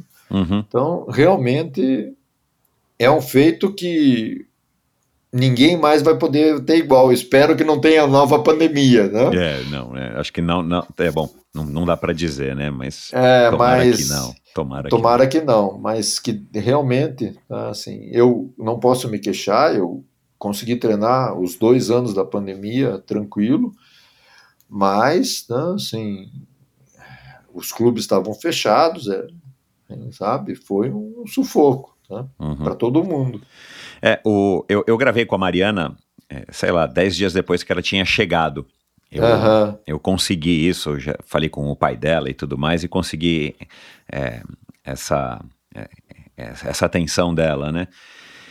E, e depois conversei com o Igor sobre isso e tudo mais, mas é uma menina que vale muito, que conseguiu driblar tudo isso, e na nossa conversa, já fica aqui também o convite para quem estiver ouvindo, é, ouvir a minha conversa com a Mariana, a impressão que me deu é que quando eu gravei com ela não tinha caído a ficha ainda, né, do tamanho do, do, do, do mérito, né, que ela teve de conseguir, Sim. e talvez para ela não tenha, não, não tenha sido assim uma coisa tão complicada, é, talvez graças não só à personalidade dela, mas é, a, a pouca idade, né? Aquela história, né? A gente não sabia que era impossível, vai lá e faz, né? Uma frase É, que, é, exatamente. que é jargão, né? É, e você já exatamente. tentou tanto, e tantas pessoas tentaram tantas vezes e não tiveram é, Uhum. sucesso nas primeiras vezes. E mas ao mesmo tempo é legal, né? A gente ouvir de uma pessoa com essa idade, que deve ser a idade de alguns seus netos, né, Joel? É, Na época ela tinha eu- eu- 16, meu- hoje ela tá com 18. É, o meu, meu neto mais velho tem 21, tá? Olha Vai lá. fazer 22. tá? Olha lá, é mais velho do que a Mariana ainda. É, Enfim. é, e, mas, cara, é, assim, tomara que ela, que ela continue. Nós trocamos mensagens rapidamente. Ela disse que está agora estudando para o vestibular, né? Está naquela fase É. doida, coitada, de, de passar no É. vestibular, de se preparar para o vestibular. Mas é, é, é legal ouvir assim um depoimento como eu já ouvi de tantos que atravessaram o canal da Mancha aqui. Eu quero ouvir o teu no ano que vem, quando você chegar com certeza Mancha. absoluta, tá? Porque aí eu vou ter o depoimento, né, do mais, da mais nova e do mais velho, né? Eu já gravei também com a Ana Mesquita, que foi a primeira, né, Aham. é, é, a, a conseguir a- atravessar na época. E, enfim, é, coisas tão. É legal a gente pegar essas perspectivas, né, e tirar esses ensinamentos. Por isso que eu, eu, eu tive a ideia de chamar a Mariana, né, quando eu ia gravar contigo. Agora, É, a tua ideia é ano que vem. No teu documentário você mudou as datas. Eu não sei se você se confundiu ou se você tinha outros planos. No teu documentário você termina dizendo que em 2022 você ia para Mancha, em 2023 você ia para o Everest. Foi por causa das incertezas da pandemia? O que que houve essa, é, assim, o que que mudou? é, é que com a pandemia eu tive que inverter, tá? Porque eu não podia treinar tá? a natação tanto quanto eu, eu quero treinar para o canal. Aham. E aí, e aí o Everest, como correr e pedalar e, e me manter em forma estava mais fácil, tá? Uhum, eu inverti, tá? uhum, porque me convidaram para ir em 2021, tá? mas eu ainda estava com muito receio da pandemia e, uhum. e no- lá no Everest muita gente teve que voltar por causa da, do Covid. né? É, então. Então aí eu resolvi inverter, porque no livro era 22 Canal da Mancha e 23 Everest. Uhum. Porque eu tenho medo dos ingleses, né, que eles são muito sistemáticos, tá, e corre a, a, a ideia que depois dos 70 eles não estão mais deixando nadar. Né? Então, assim, eu não queria deixar para o Canal da Mancha a última tentativa, né? Mas Então, acabou ficando. é. Acabou ficando, mas né, assim, já me contaram que se você for lá e conversar, etc., você talvez até consiga com 71. Ainda Ah, mais porque- agora no currículo, olha, eu já subi o Everest, pô, agora vocês vão me deixar fazer o Everest das travessias, né? É, exatamente. né? É, eu, eu quero fazer outras travessias, tá? Eu tenho um monte de planos, tá? Assim, mas com o Everest, tá? Eu vi, tá? Assim, que eu tenho que ficar focado, tá? Ou seja, eu só treinei para subir o Everest e treinei sistematicamente, tá? Mesmo nadando, mesmo correndo, mesmo Uhum. pedalando, eu estava treinando para o Everest. Eu sabia que eu estava treinando para o Everest. E agora Uhum. para o Canal da Mancha é só para o Canal da Mancha. Tá? Eu vou Uhum. fazer em dezembro eu paro, tá? Com competição de triatlo, etc.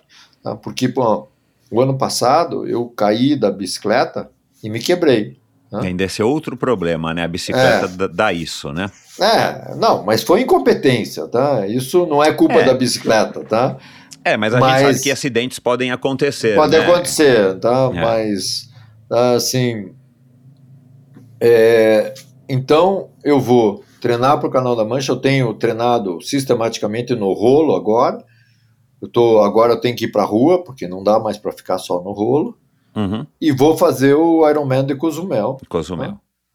tá? Se eu não conseguir tá, me classificar, porque não é fácil, tá? eu vou de novo, tá? Eu vou ter 70, eu vou estar entrando na faixa, né? Agora eu tenho 69, eu estou saindo da Você faixa. vai ser o mais novinho da. É, É, com você é o 70 mais novinho do- dos Não, mas se 70 classificar, se classificar para quê? pro Campeonato Mundial de Kona. Ai, ai, agora a gente começa um novo podcast aqui. Não, da, tem o, o, o, melhor brasileiro da minha, o melhor é, da categoria é um brasileiro. né? Então, que é o Roberto Azevedo. É, Exatamente, ele ganhou o ano passado. né? Ouve o meu podcast com ele. Tá? meu então, amigo há 40 anos. Pois é. Então, ele treina mesmo também, tá? E eu admiro, porque o tempo dele é espetacular, tá? E ele é minha referência, né? que A gente tem- legal, cara. Tem que ter Pô, eu tinha que ter né? chamado ele aqui, esqueci. Tá? Então, tá? Assim, é, eu vou para Cozumel para tentar me classificar. Se eu não conseguir, aí eu vou tá? treinar para o Canal da Mancha. Completei o Canal da Mancha. O Igor me conseguiu um lugar. De, vai ser dia 9 de agosto. Tá? Eu vou ser Uhum. o se- Depois disso, tá? eu vou treinar. Se eu conseguir me classificar, eu vou treinar para Kona, senão eu vou tentar de novo me classificar em alguma, porque aí eu vou ser O novinho. né? Roberto deve ir para Cozumel, viu? Eu tenho quase certeza que ele vai. Você já chegou a verificar isso? Não, eu não. ah, Sabe, É, eu, acho. que ele vai.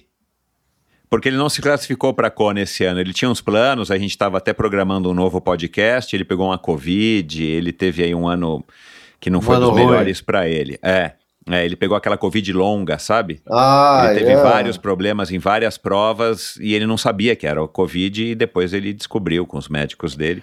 Então É. eu arrisco dizer, eu não tenho visto ele lá no clube ultimamente, mas eu arrisco dizer que ele. Você vai, vai ter um páreo duro aí, Joel. Não, mas veja, tá, ah, a gente compete contra si mesmo. Tá? Claro, é. Se é suficiente para se classificar, ótimo. Que tá? seja, Se não, exato. você tem que treinar mais para se classificar. Né? Assim, É. Se você compete, você tem que ter a humildade que, você tá, que quem está competindo com você também treina bastante, tá? ainda mais para É. triatlon. Tá? Para triatlon, ninguém vai lá fazer uma prova. Para nadar 50 metros, tudo bem, tá? Mas agora, para fazer um Ironman, tá? tem que treinar. E para treinar, tá?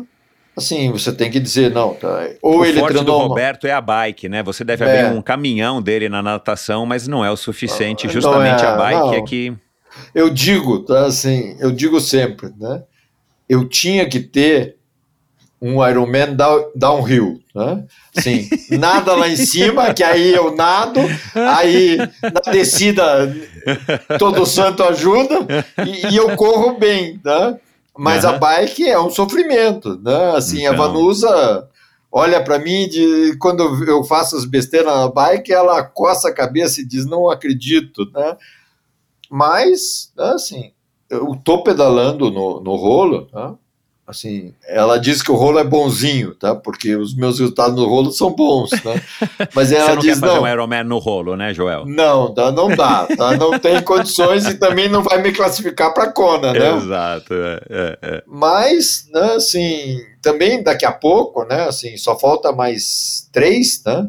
Aí eu já tenho direito, né? Porque tem aquela que você, pode ir para Kona se você já fez um número X de Ironman. Né? É. Aí, então, assim, a gente apela, né? Então, assim, vou fazer até conseguir. Né? Ô, Joel, mas acho que a é. Vanusa, não sei, já deve ter comentado isso com você. A natação para você é elementar, né? Não é uhum. e, e, e, a corrida é o mais difícil de melhorar. Hum. Então, cara, você tá é, a tua diferença aí para se classificar, o teu potencial de melhorar, isso é uma das coisas legais do triatlon, porque é. com o passar dos anos você consegue, de fato, melhorar na sua categoria, é porque, cara, você tem uma avenida aí literalmente pela frente para você melhorar e baixar o teu tempo nos 180 do pedal. Ah, né? sim. Ainda mais com o recurso do rolo. O rolo é muito fácil, mas o rolo é, é bonzinho, como a Vanusa diz, mas o rolo te proporciona a comodidade de você treinar com segurança 100%, é. É, e você não precisa ir para a estrada todo dia ou ir para a rua todo dia. Então você tem aí um futuro que eu, eu posso te afirmar aqui com a minha experiência uhum. que é bastante promissor, ainda mais uhum. vindo de um cara que subiu o Everest. Você sabe, tá, que quando eu fiz o, o meu primeiro Ironman, né, assim, a natação, tá, realmente eu estava assim, no auge da natação. É. Né? E eu, ah, eu, eu fui fazer Fortaleza, tá?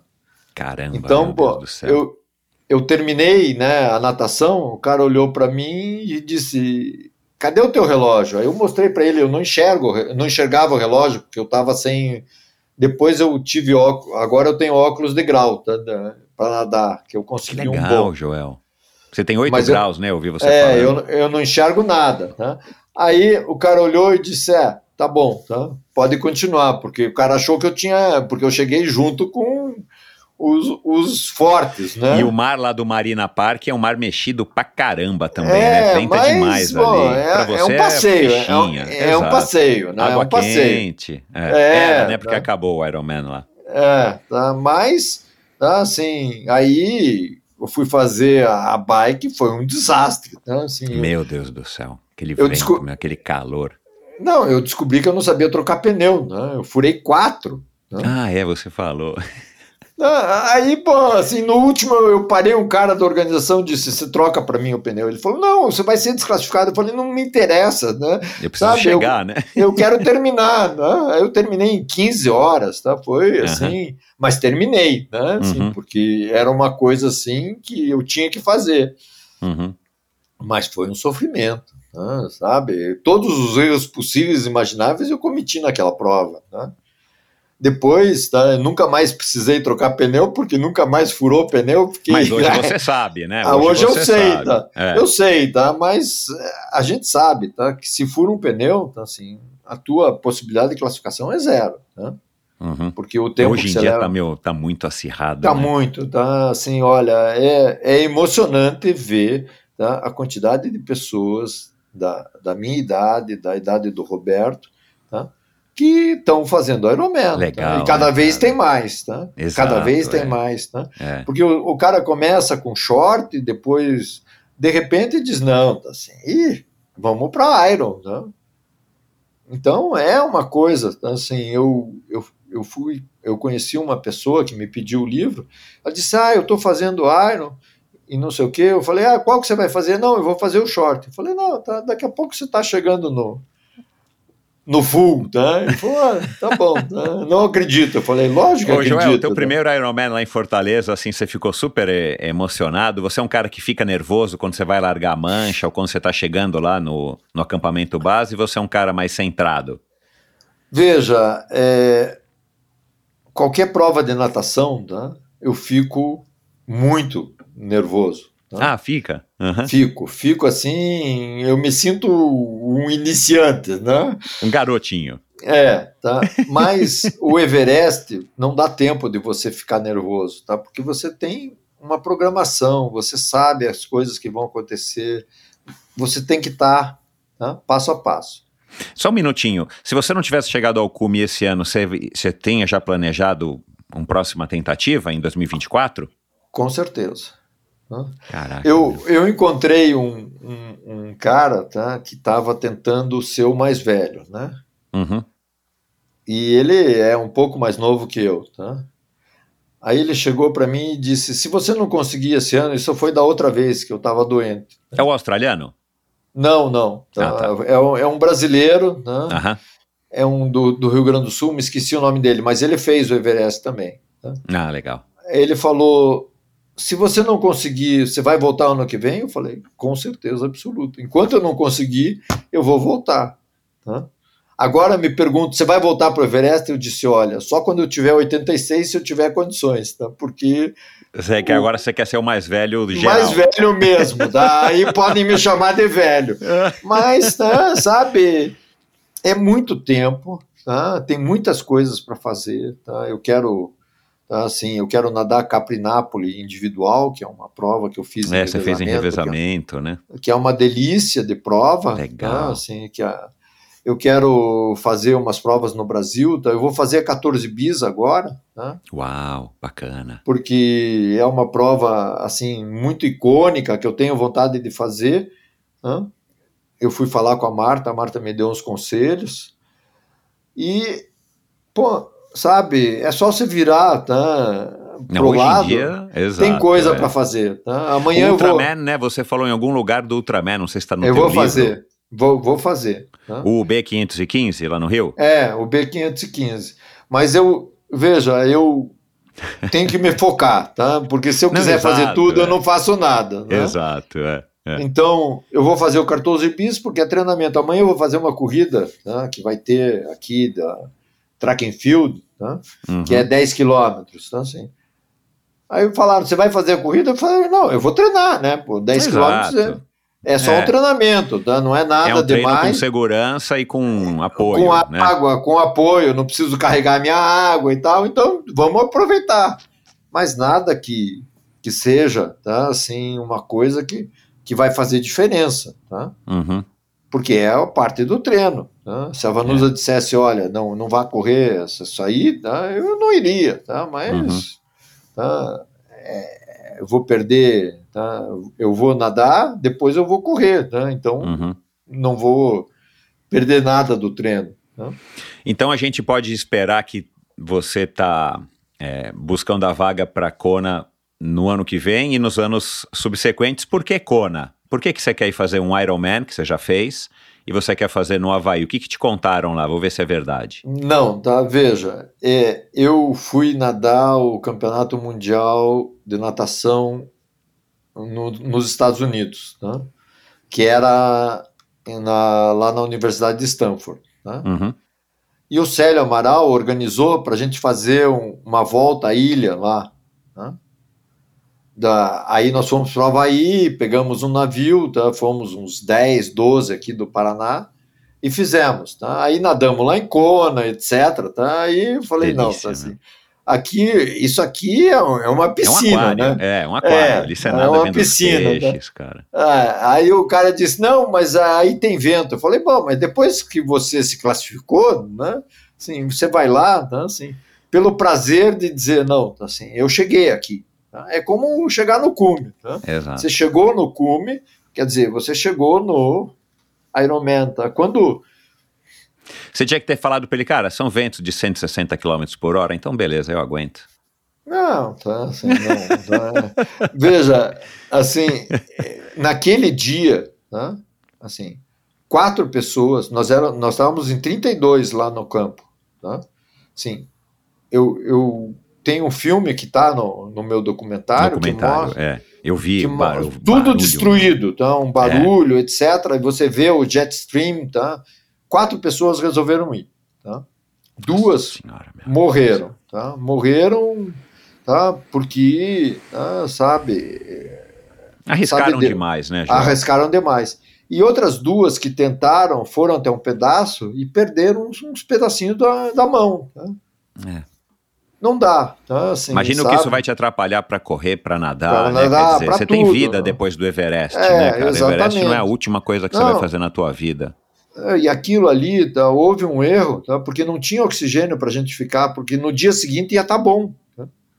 Mas não ia dar o oxigênio, né? Não tinha oxigênio para todo mundo tá, da equipe aí. Tá, assim, ah, o cara que você vai privilegiar alguém, tá? a empresa não pode fazer isso porque depois nunca mais consegue cliente. Né?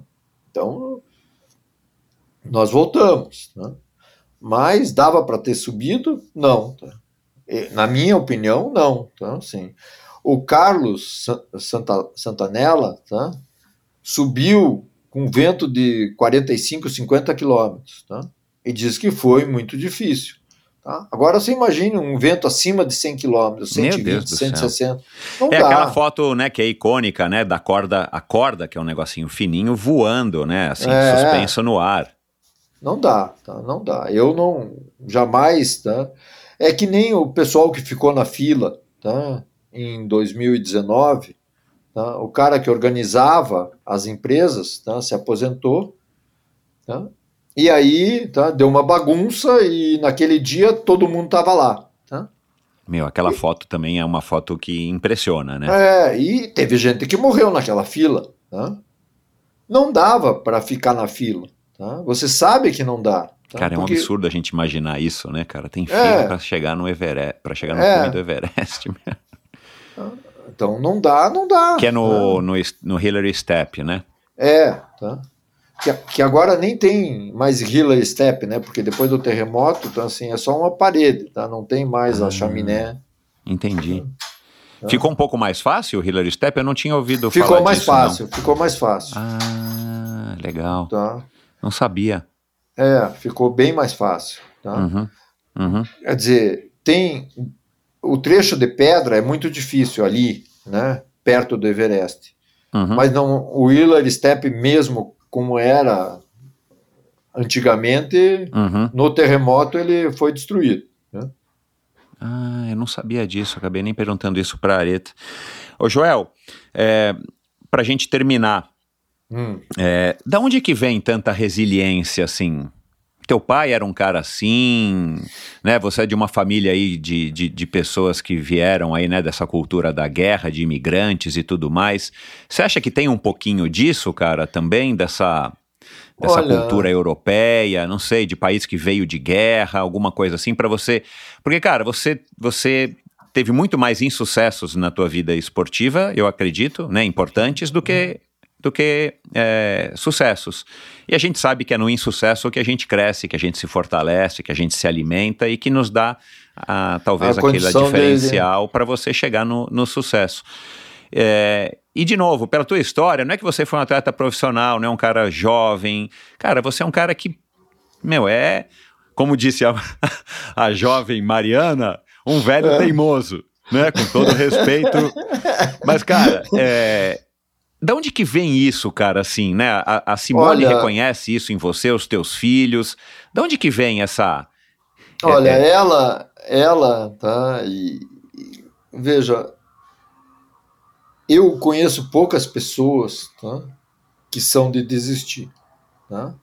Ah, referências. Assim, as referências que eu tenho são pessoas que batalham por aquilo que acreditam, tá? uhum. tá? Eu, eu diria assim, a maioria das pessoas é assim.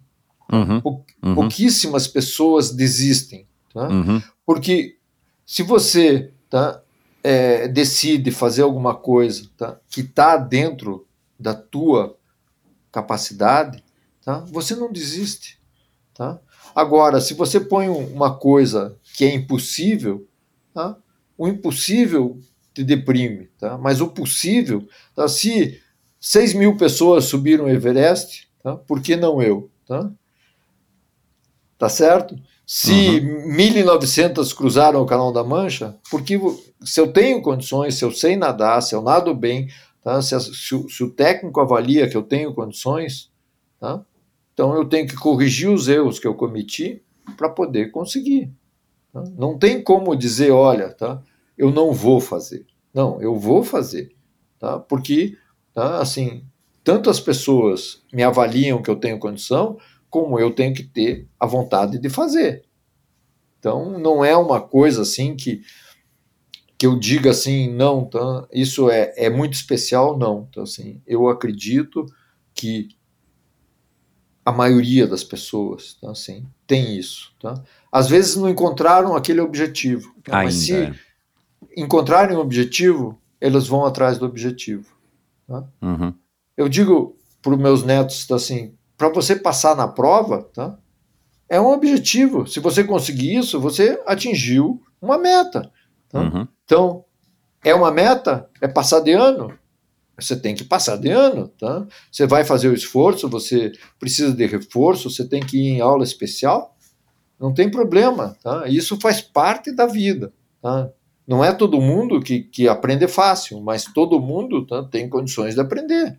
Tá? Exato. Então, eu sempre acho tá, e que a gente tem que valorizar as pessoas. Tá? Tem que valorizar, tem que dar, mostrar para eles tá, assim, que eles têm condições de fazer aquilo que eles acham que às vezes pode ser difícil, mas a coisa difícil é uma coisa, tá? se você dividir os grandes objetivos em pequenos objetivos e for comemorando cada vez que você conseguir esses pequenos objetivos, quando você vê, você chegou no grande objetivo. Uhum. Tá? Joel, posso fazer aqui uma brincadeira que eu faço de vez em quando aqui com os convidados no final do episódio, fazer quatro, é, fazer quatro perguntas para você e você me responde da maneira, enfim, com a primeira coisa que lhe vier à cabeça? Pode fazer. É... Você tem algum ídolo? Quem que é esse ídolo e por quê? Olha, eu gosto muito, tá? Eu não tenho ídolos, tá? Eu gosto muito de pessoas que treinam muito e conseguem resultados. Então, assim, eu diria na natação, tá? Sim.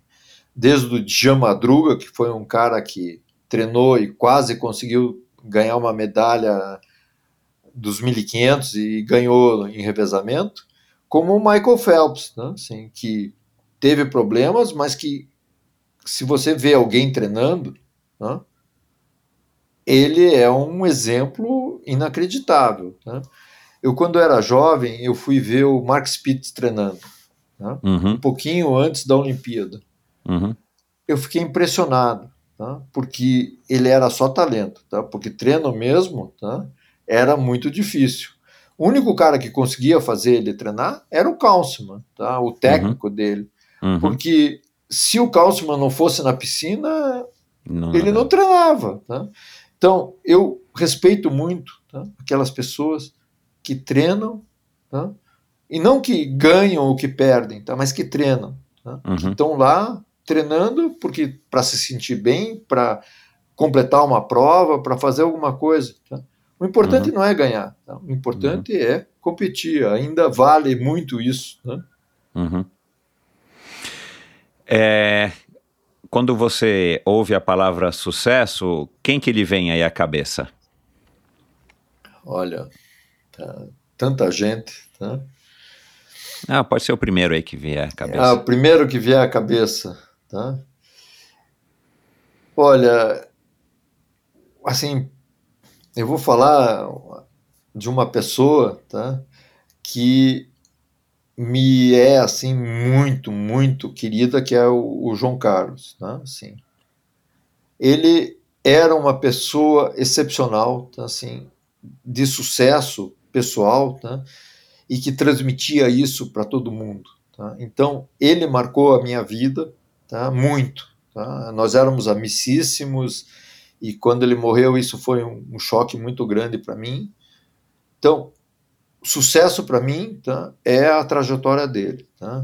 Sim, que saiu de, de São Paulo, que foi para Brasília, que batalhou, que tinha uma empresa, que teve, tá, conseguiu sucesso pessoal, tá, tanto familiar quanto alguma coisa que deu condições para ele de ter uma vida confortável. Eu acho que esse é, um, é uma pessoa de sucesso que me marcou muito. Bacana. É, se você pudesse escolher um, um superpoder, que poder, superpoder seria esse, Joel? Nunca desistir. Tá? É esse o poder que eu gostaria de ter sempre. Tá? E você está conseguindo? Não, tá? Assim, eu tô continuo tentando, tá? Assim, eu tive que parar várias vezes, tá? Assim, uhum. e, e, tem pessoas que têm esse poder de, tá? Assim, conseguir da primeira vez, de ter, tá? Então, eu acho assim, tá? O poder, tá? De vencer qualquer obstáculo, tá? Eu acho que esse é um poder, tá? Que seria, tá? Poder mudar, mudar o mundo em algum sentido já seria um, um fantástico poder. Né? Interessante. E para terminar, se a gente tivesse aqui 7 bilhões de pessoas nos ouvindo, Joel, qual que seria a mensagem que você passaria para essas pessoas? 7 bilhões de pessoas. Olha a responsabilidade, hein? Tá. Eu diria, olha, tá, sempre pense, tá, assim, que nunca faça nada que prejudique as outras pessoas. Tá? Só isso seria um conselho tá? que resolveria tá? muitos dos problemas que todo mundo tem. Tá? Que às vezes você faz coisas tá? que prejudicam as pessoas tá? e acha que é obrigação do outro tá? aceitar. Então, tá? assim, pense, tá? assim, se você estiver fazendo alguma coisa errada, o que você acha que está certo, mas está prejudicando alguém, alguma coisa está errada. Joel, como é que faz para te chamar para fazer palestra? Como é que faz para comprar livro? Aliás, só uma dúvida aqui antes de acabar. O livro é Suba, Nade, Corra e Pedale. Por que, que não é Nade, Pedale e Corra? Nunca ninguém te fez essa pergunta? Nunca ninguém me fez, tá? Mas é, tá, basicamente, tá, assim, são as coisas tá, assim, que pedale tá, assim, é a meu, meu pior situação, o meu maior sofrimento, tá? Então, ele fica por último, tá? E não esqueça, tá, assim, que tem aproveite a paisagem. Exatamente, que eu ia falar agora, né? Que acho que é uma é. mensagem interessante que deu para perceber aqui agora, depois de duas é. horas e 45 de conversa, Joel, que você é um cara que está curtindo a vida adoidado, mas com responsabilidade e com e tentando tirar, né, sempre o melhor lado das coisas, é, não somente a paisagem, mas a paisagem do Everest ou, né, as paisagens não. das montanhas que você subiu, mas aproveitar a vida, né, Joel? É. E com 68 anos de idade, com essa saúde de fazer inveja, mesmo sendo um velho um pouquinho teimoso, segundo a Mariana. ai, ai, ah, ai, eu, eu, olha, eu, eu não gosto da, da palavra teimosia. Né? Uhum eu prefiro a palavra tá assim resiliência tá que não uhum. diz nada tá mas que diz assim mais diz, uma mensagem pô. de não desistir tá é. e não teimosia tá porque teimosia uhum. assim parece pirraça tá e, e, eu não gosto de pirraça a Simone não tá? te chama de vez em quando ai Joel você é um velho teimoso não, tá? ela, ela, ela acabou de chegar, tá? Mas uhum. tá? ela é muito pacata nesse negócio, tá? assim. Sei às vezes ela diz assim, ah, você não vai conseguir, né? mas no fundo ela me, me suporta, me apoia. Claro. Tá, Tua fã número um, tenho certeza. Ah, é, é, nós somos fãs tá, um do outro, tá, com certeza absoluta. Né? Legal. Mas bom, para te contratar para fazer palestra, para comprar o teu livro, doar, né? Para é. receber um livro teu autografado e poder ajudar você a cumprir essa meta de 8.848 cestas. É. É, quem quiser trocar ideia, quem quiser, enfim, tem informações sobre as suas aventuras Everest e tudo mais, tá. tem livro, tem documentário, mas passa um pouco aí dos teus contatos para que as tá. pessoas tá. possam, e tomara que, que, que te procurem, porque é uma conversa muito legal e um ser humano muito especial para gente que está Ah, numa faixa etária muito- um pouco muito abaixo. obrigado. Inspira muito, Joel, pode, pode Tá. ter certeza disso. Tá bom, veja, o livro é, é livro Joel Krieger, arroba gmail.com. Ah, manda um e-mail para você. Manda um e-mail, eu respondo. responde. Tá? Muita gente diz assim: será que é o Joel que está respondendo? É uma outra pessoa? Pergunte para o Joel e eu sempre digo: Não, não, é ninguém da eu. tua equipe. Não, tá? Eu não tenho equipe, tá? Porque se eu tivesse equipe para fazer o trabalho do livro, eu teria que abrir mão de cestas básicas e eu não posso, tá? Assim, eu acho que cada centavo que eu recebo, o objetivo é cestas básicas. Aham. Então, é correio e cestas básicas, tá? O resto das despesas é, tá? Assim, eu faço sozinho, tá? Eu empacoto os livros, eu despacho os livros, tá? E eu faço, faço uma dedicatória simples para todo mundo, tá? Legal. Então, é livrojoelkrieger.gmail.com Uhum. Para palestras, é palestra.joelkrieger.gmail.com Uhum. Legal. O Ok. teu Instagram, eu vi que é um Instagram recente, né? Ou tem poucas imagens, né? É, tem poucas Instagram. imagens. É meu filho que, que cuida, né? Aham. E ele tem o trabalho dele, então de vez em quando demora. Mas eu, eu procuro postar principalmente os agradecimentos. Né? Claro, Assim, eu- é, tem eu bastante tenho- coisa das doações. É, tem o Facebook, mas o Facebook hoje não é tão importante quanto o Instagram. Tá? Uhum. Eu, assim, Tik- TikTok eu não tenho. Tá? Você já tá fazendo uns vídeos de rios, umas dancinhas ou alguma não, coisa assim, não, Joel? Tá, não, não. ah, eu sou. eu- é, Assim, ah, pode acreditar, eu, eu, eu não consigo, tá? Eu sou muito sério para essas coisas, tá? Ai, ai. É, E, tá? e eu tenho o canal do YouTube, tá? Que eu vou postando as palestras e, e as coisas que eu vou fazendo, Uhum. tá? Porque eu acho importante, tá? Sim, eu, eu quando dou uma palestra, eu sempre faço, eu, eu tirei uma foto lá em cima com uma coisa, sim, eu tirei da, da academia que eu, que eu nado, que eu devo muito, porque o, o, o Renato me, me deixou treinar no meu horário, tá? Ele me deu a chave, que é uma responsabilidade muito grande e muitas pessoas vão comigo nesse horário, mas é uma responsabilidade que eu carrego comigo, tá?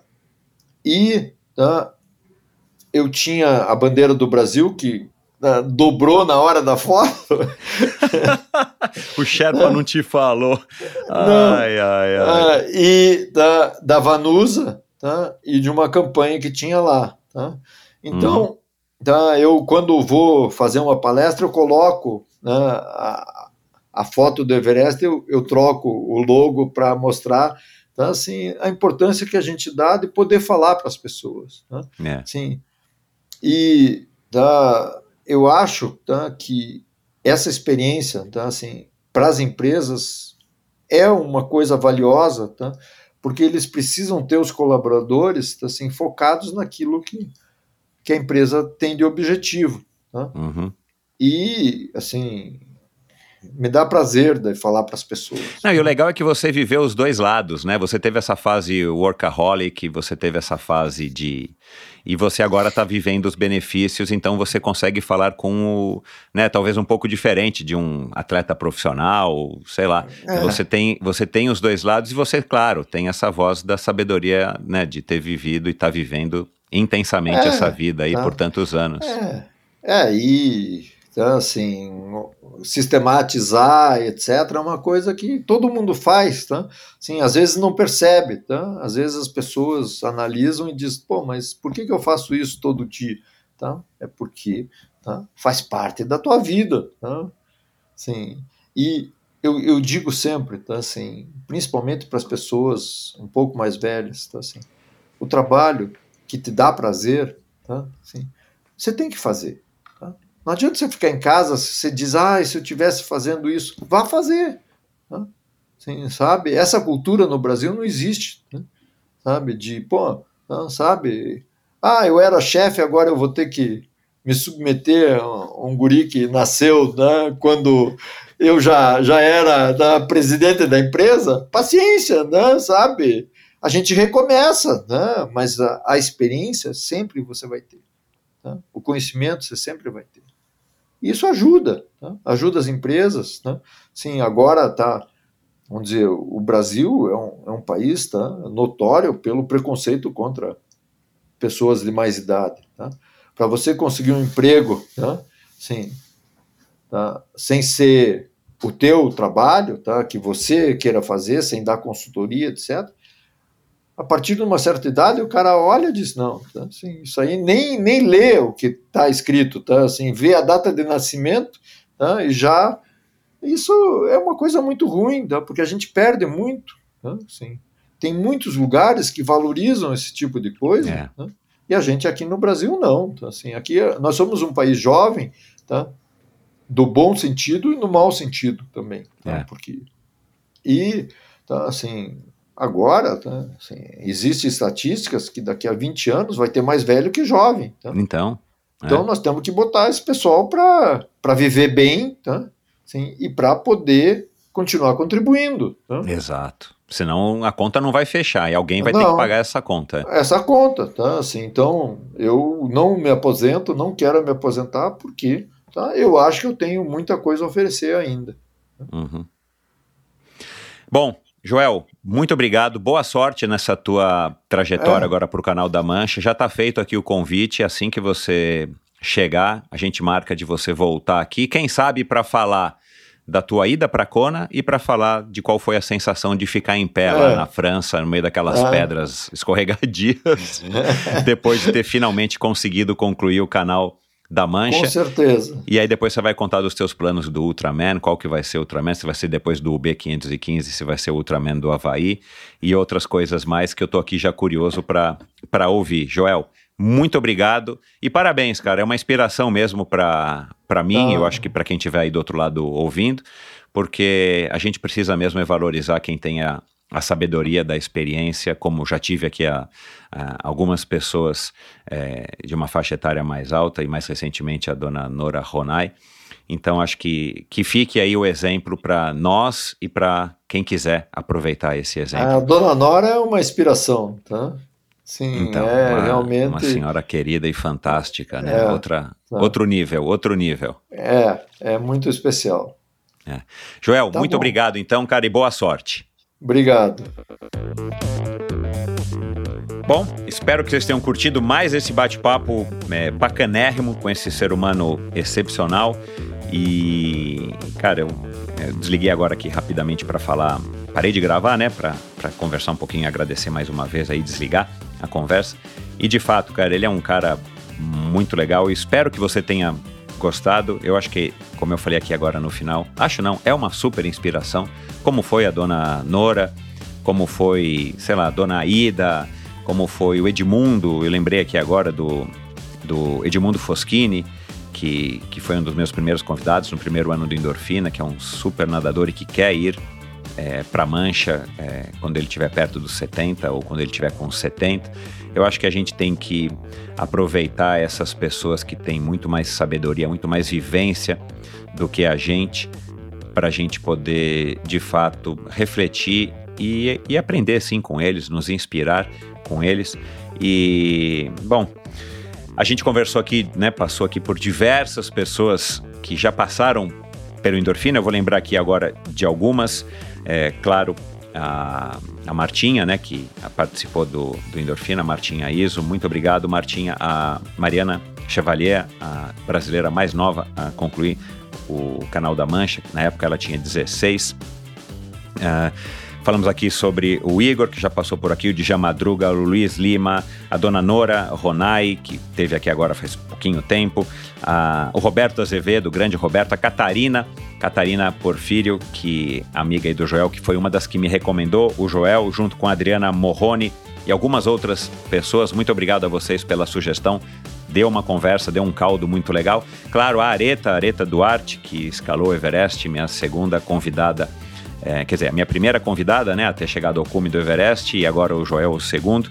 Enfim, você ouve todos esses episódios, bem como esse aqui do Joel, no Endorfina é, br.com, perdão, no endorfinabr.com. Se você quer ajudar a, a, divulgar o Endorfina e quer espalhar essa história ou todas essas histórias para alguém que não está familiarizado com podcast, basta entrar no meu site, endorfinabr.com.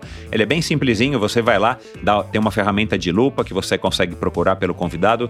Na hora que você coloca lá em episódios, na aba de episódios, os episódios estão divididos por modalidades, né?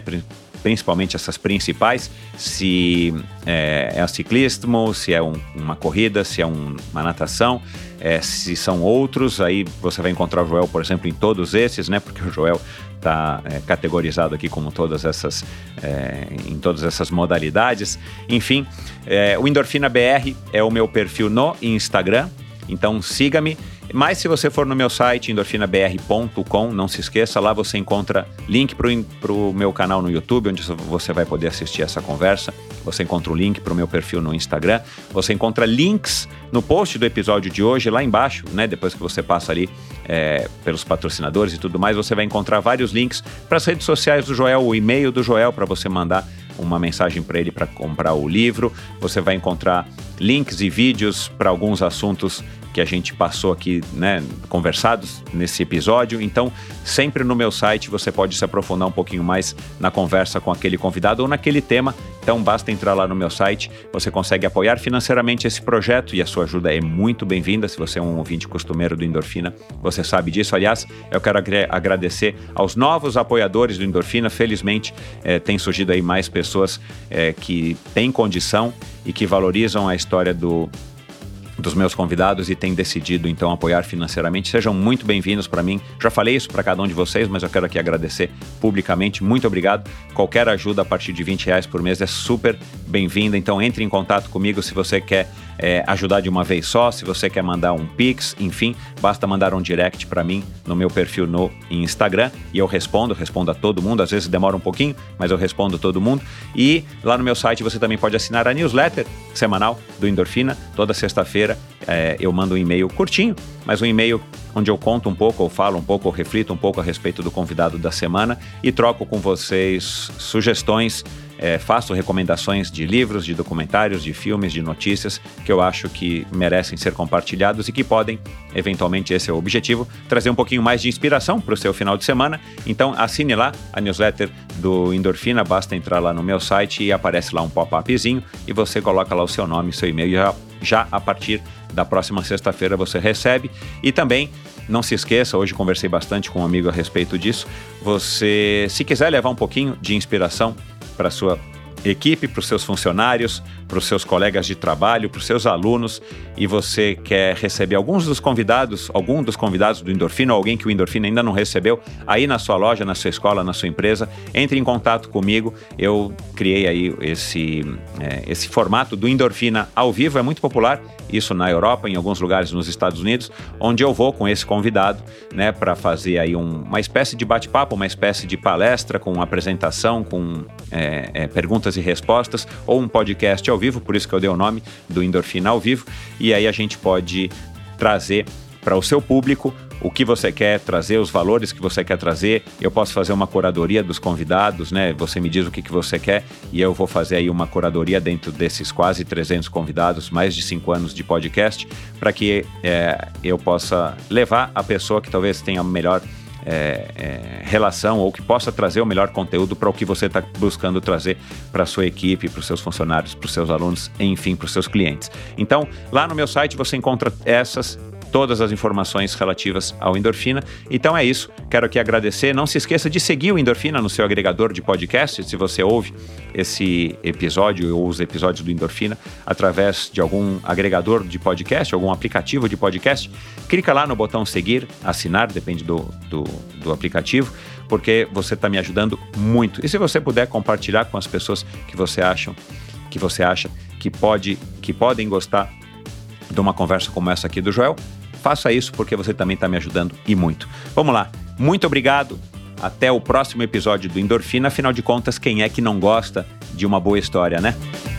Esse episódio foi um oferecimento da Titanium A Titanium Vida, Saúde e Previdência oferece as melhores soluções em proteção e segurança que você encontra no mercado, para você e seus familiares, com planos de seguro de vida, saúde e viagem. A Titanium oferece serviços para o seu bem-estar, como seguro de vida resgatável, que além de resguardar e proteger o futuro das pessoas que você ama, você tem a opção de resgatar os valores em seu seguro para utilizá-los no que quiser ou precisar. Outro serviço é o Seguro Saúde com cobertura mundial, com livre escolha de médicos, clínicas e hospitais aqui no Brasil e em qualquer parte do mundo. A Titanium também oferece completos planos de seguro viagem. Siga titanium.consultoria no Instagram. Não conte com a sorte, conte com a Titanium. Obrigado por ouvir esse episódio do Endorfina. Acesse o endorfinabr.com, vá no post do episódio de hoje para conhecer um pouco mais sobre o meu convidado e alguns assuntos abordados em nossa conversa. Lá você ainda encontra todos os episódios do Endorfina. Siga o Endorfina BR no Instagram e confira imagens inéditas e inusitadas dos meus convidados. Participe enviando comentários e sugestões. Se você curtiu, colabore assinando Endorfina no seu agregador de podcasts preferido e compartilhando com seus amigos.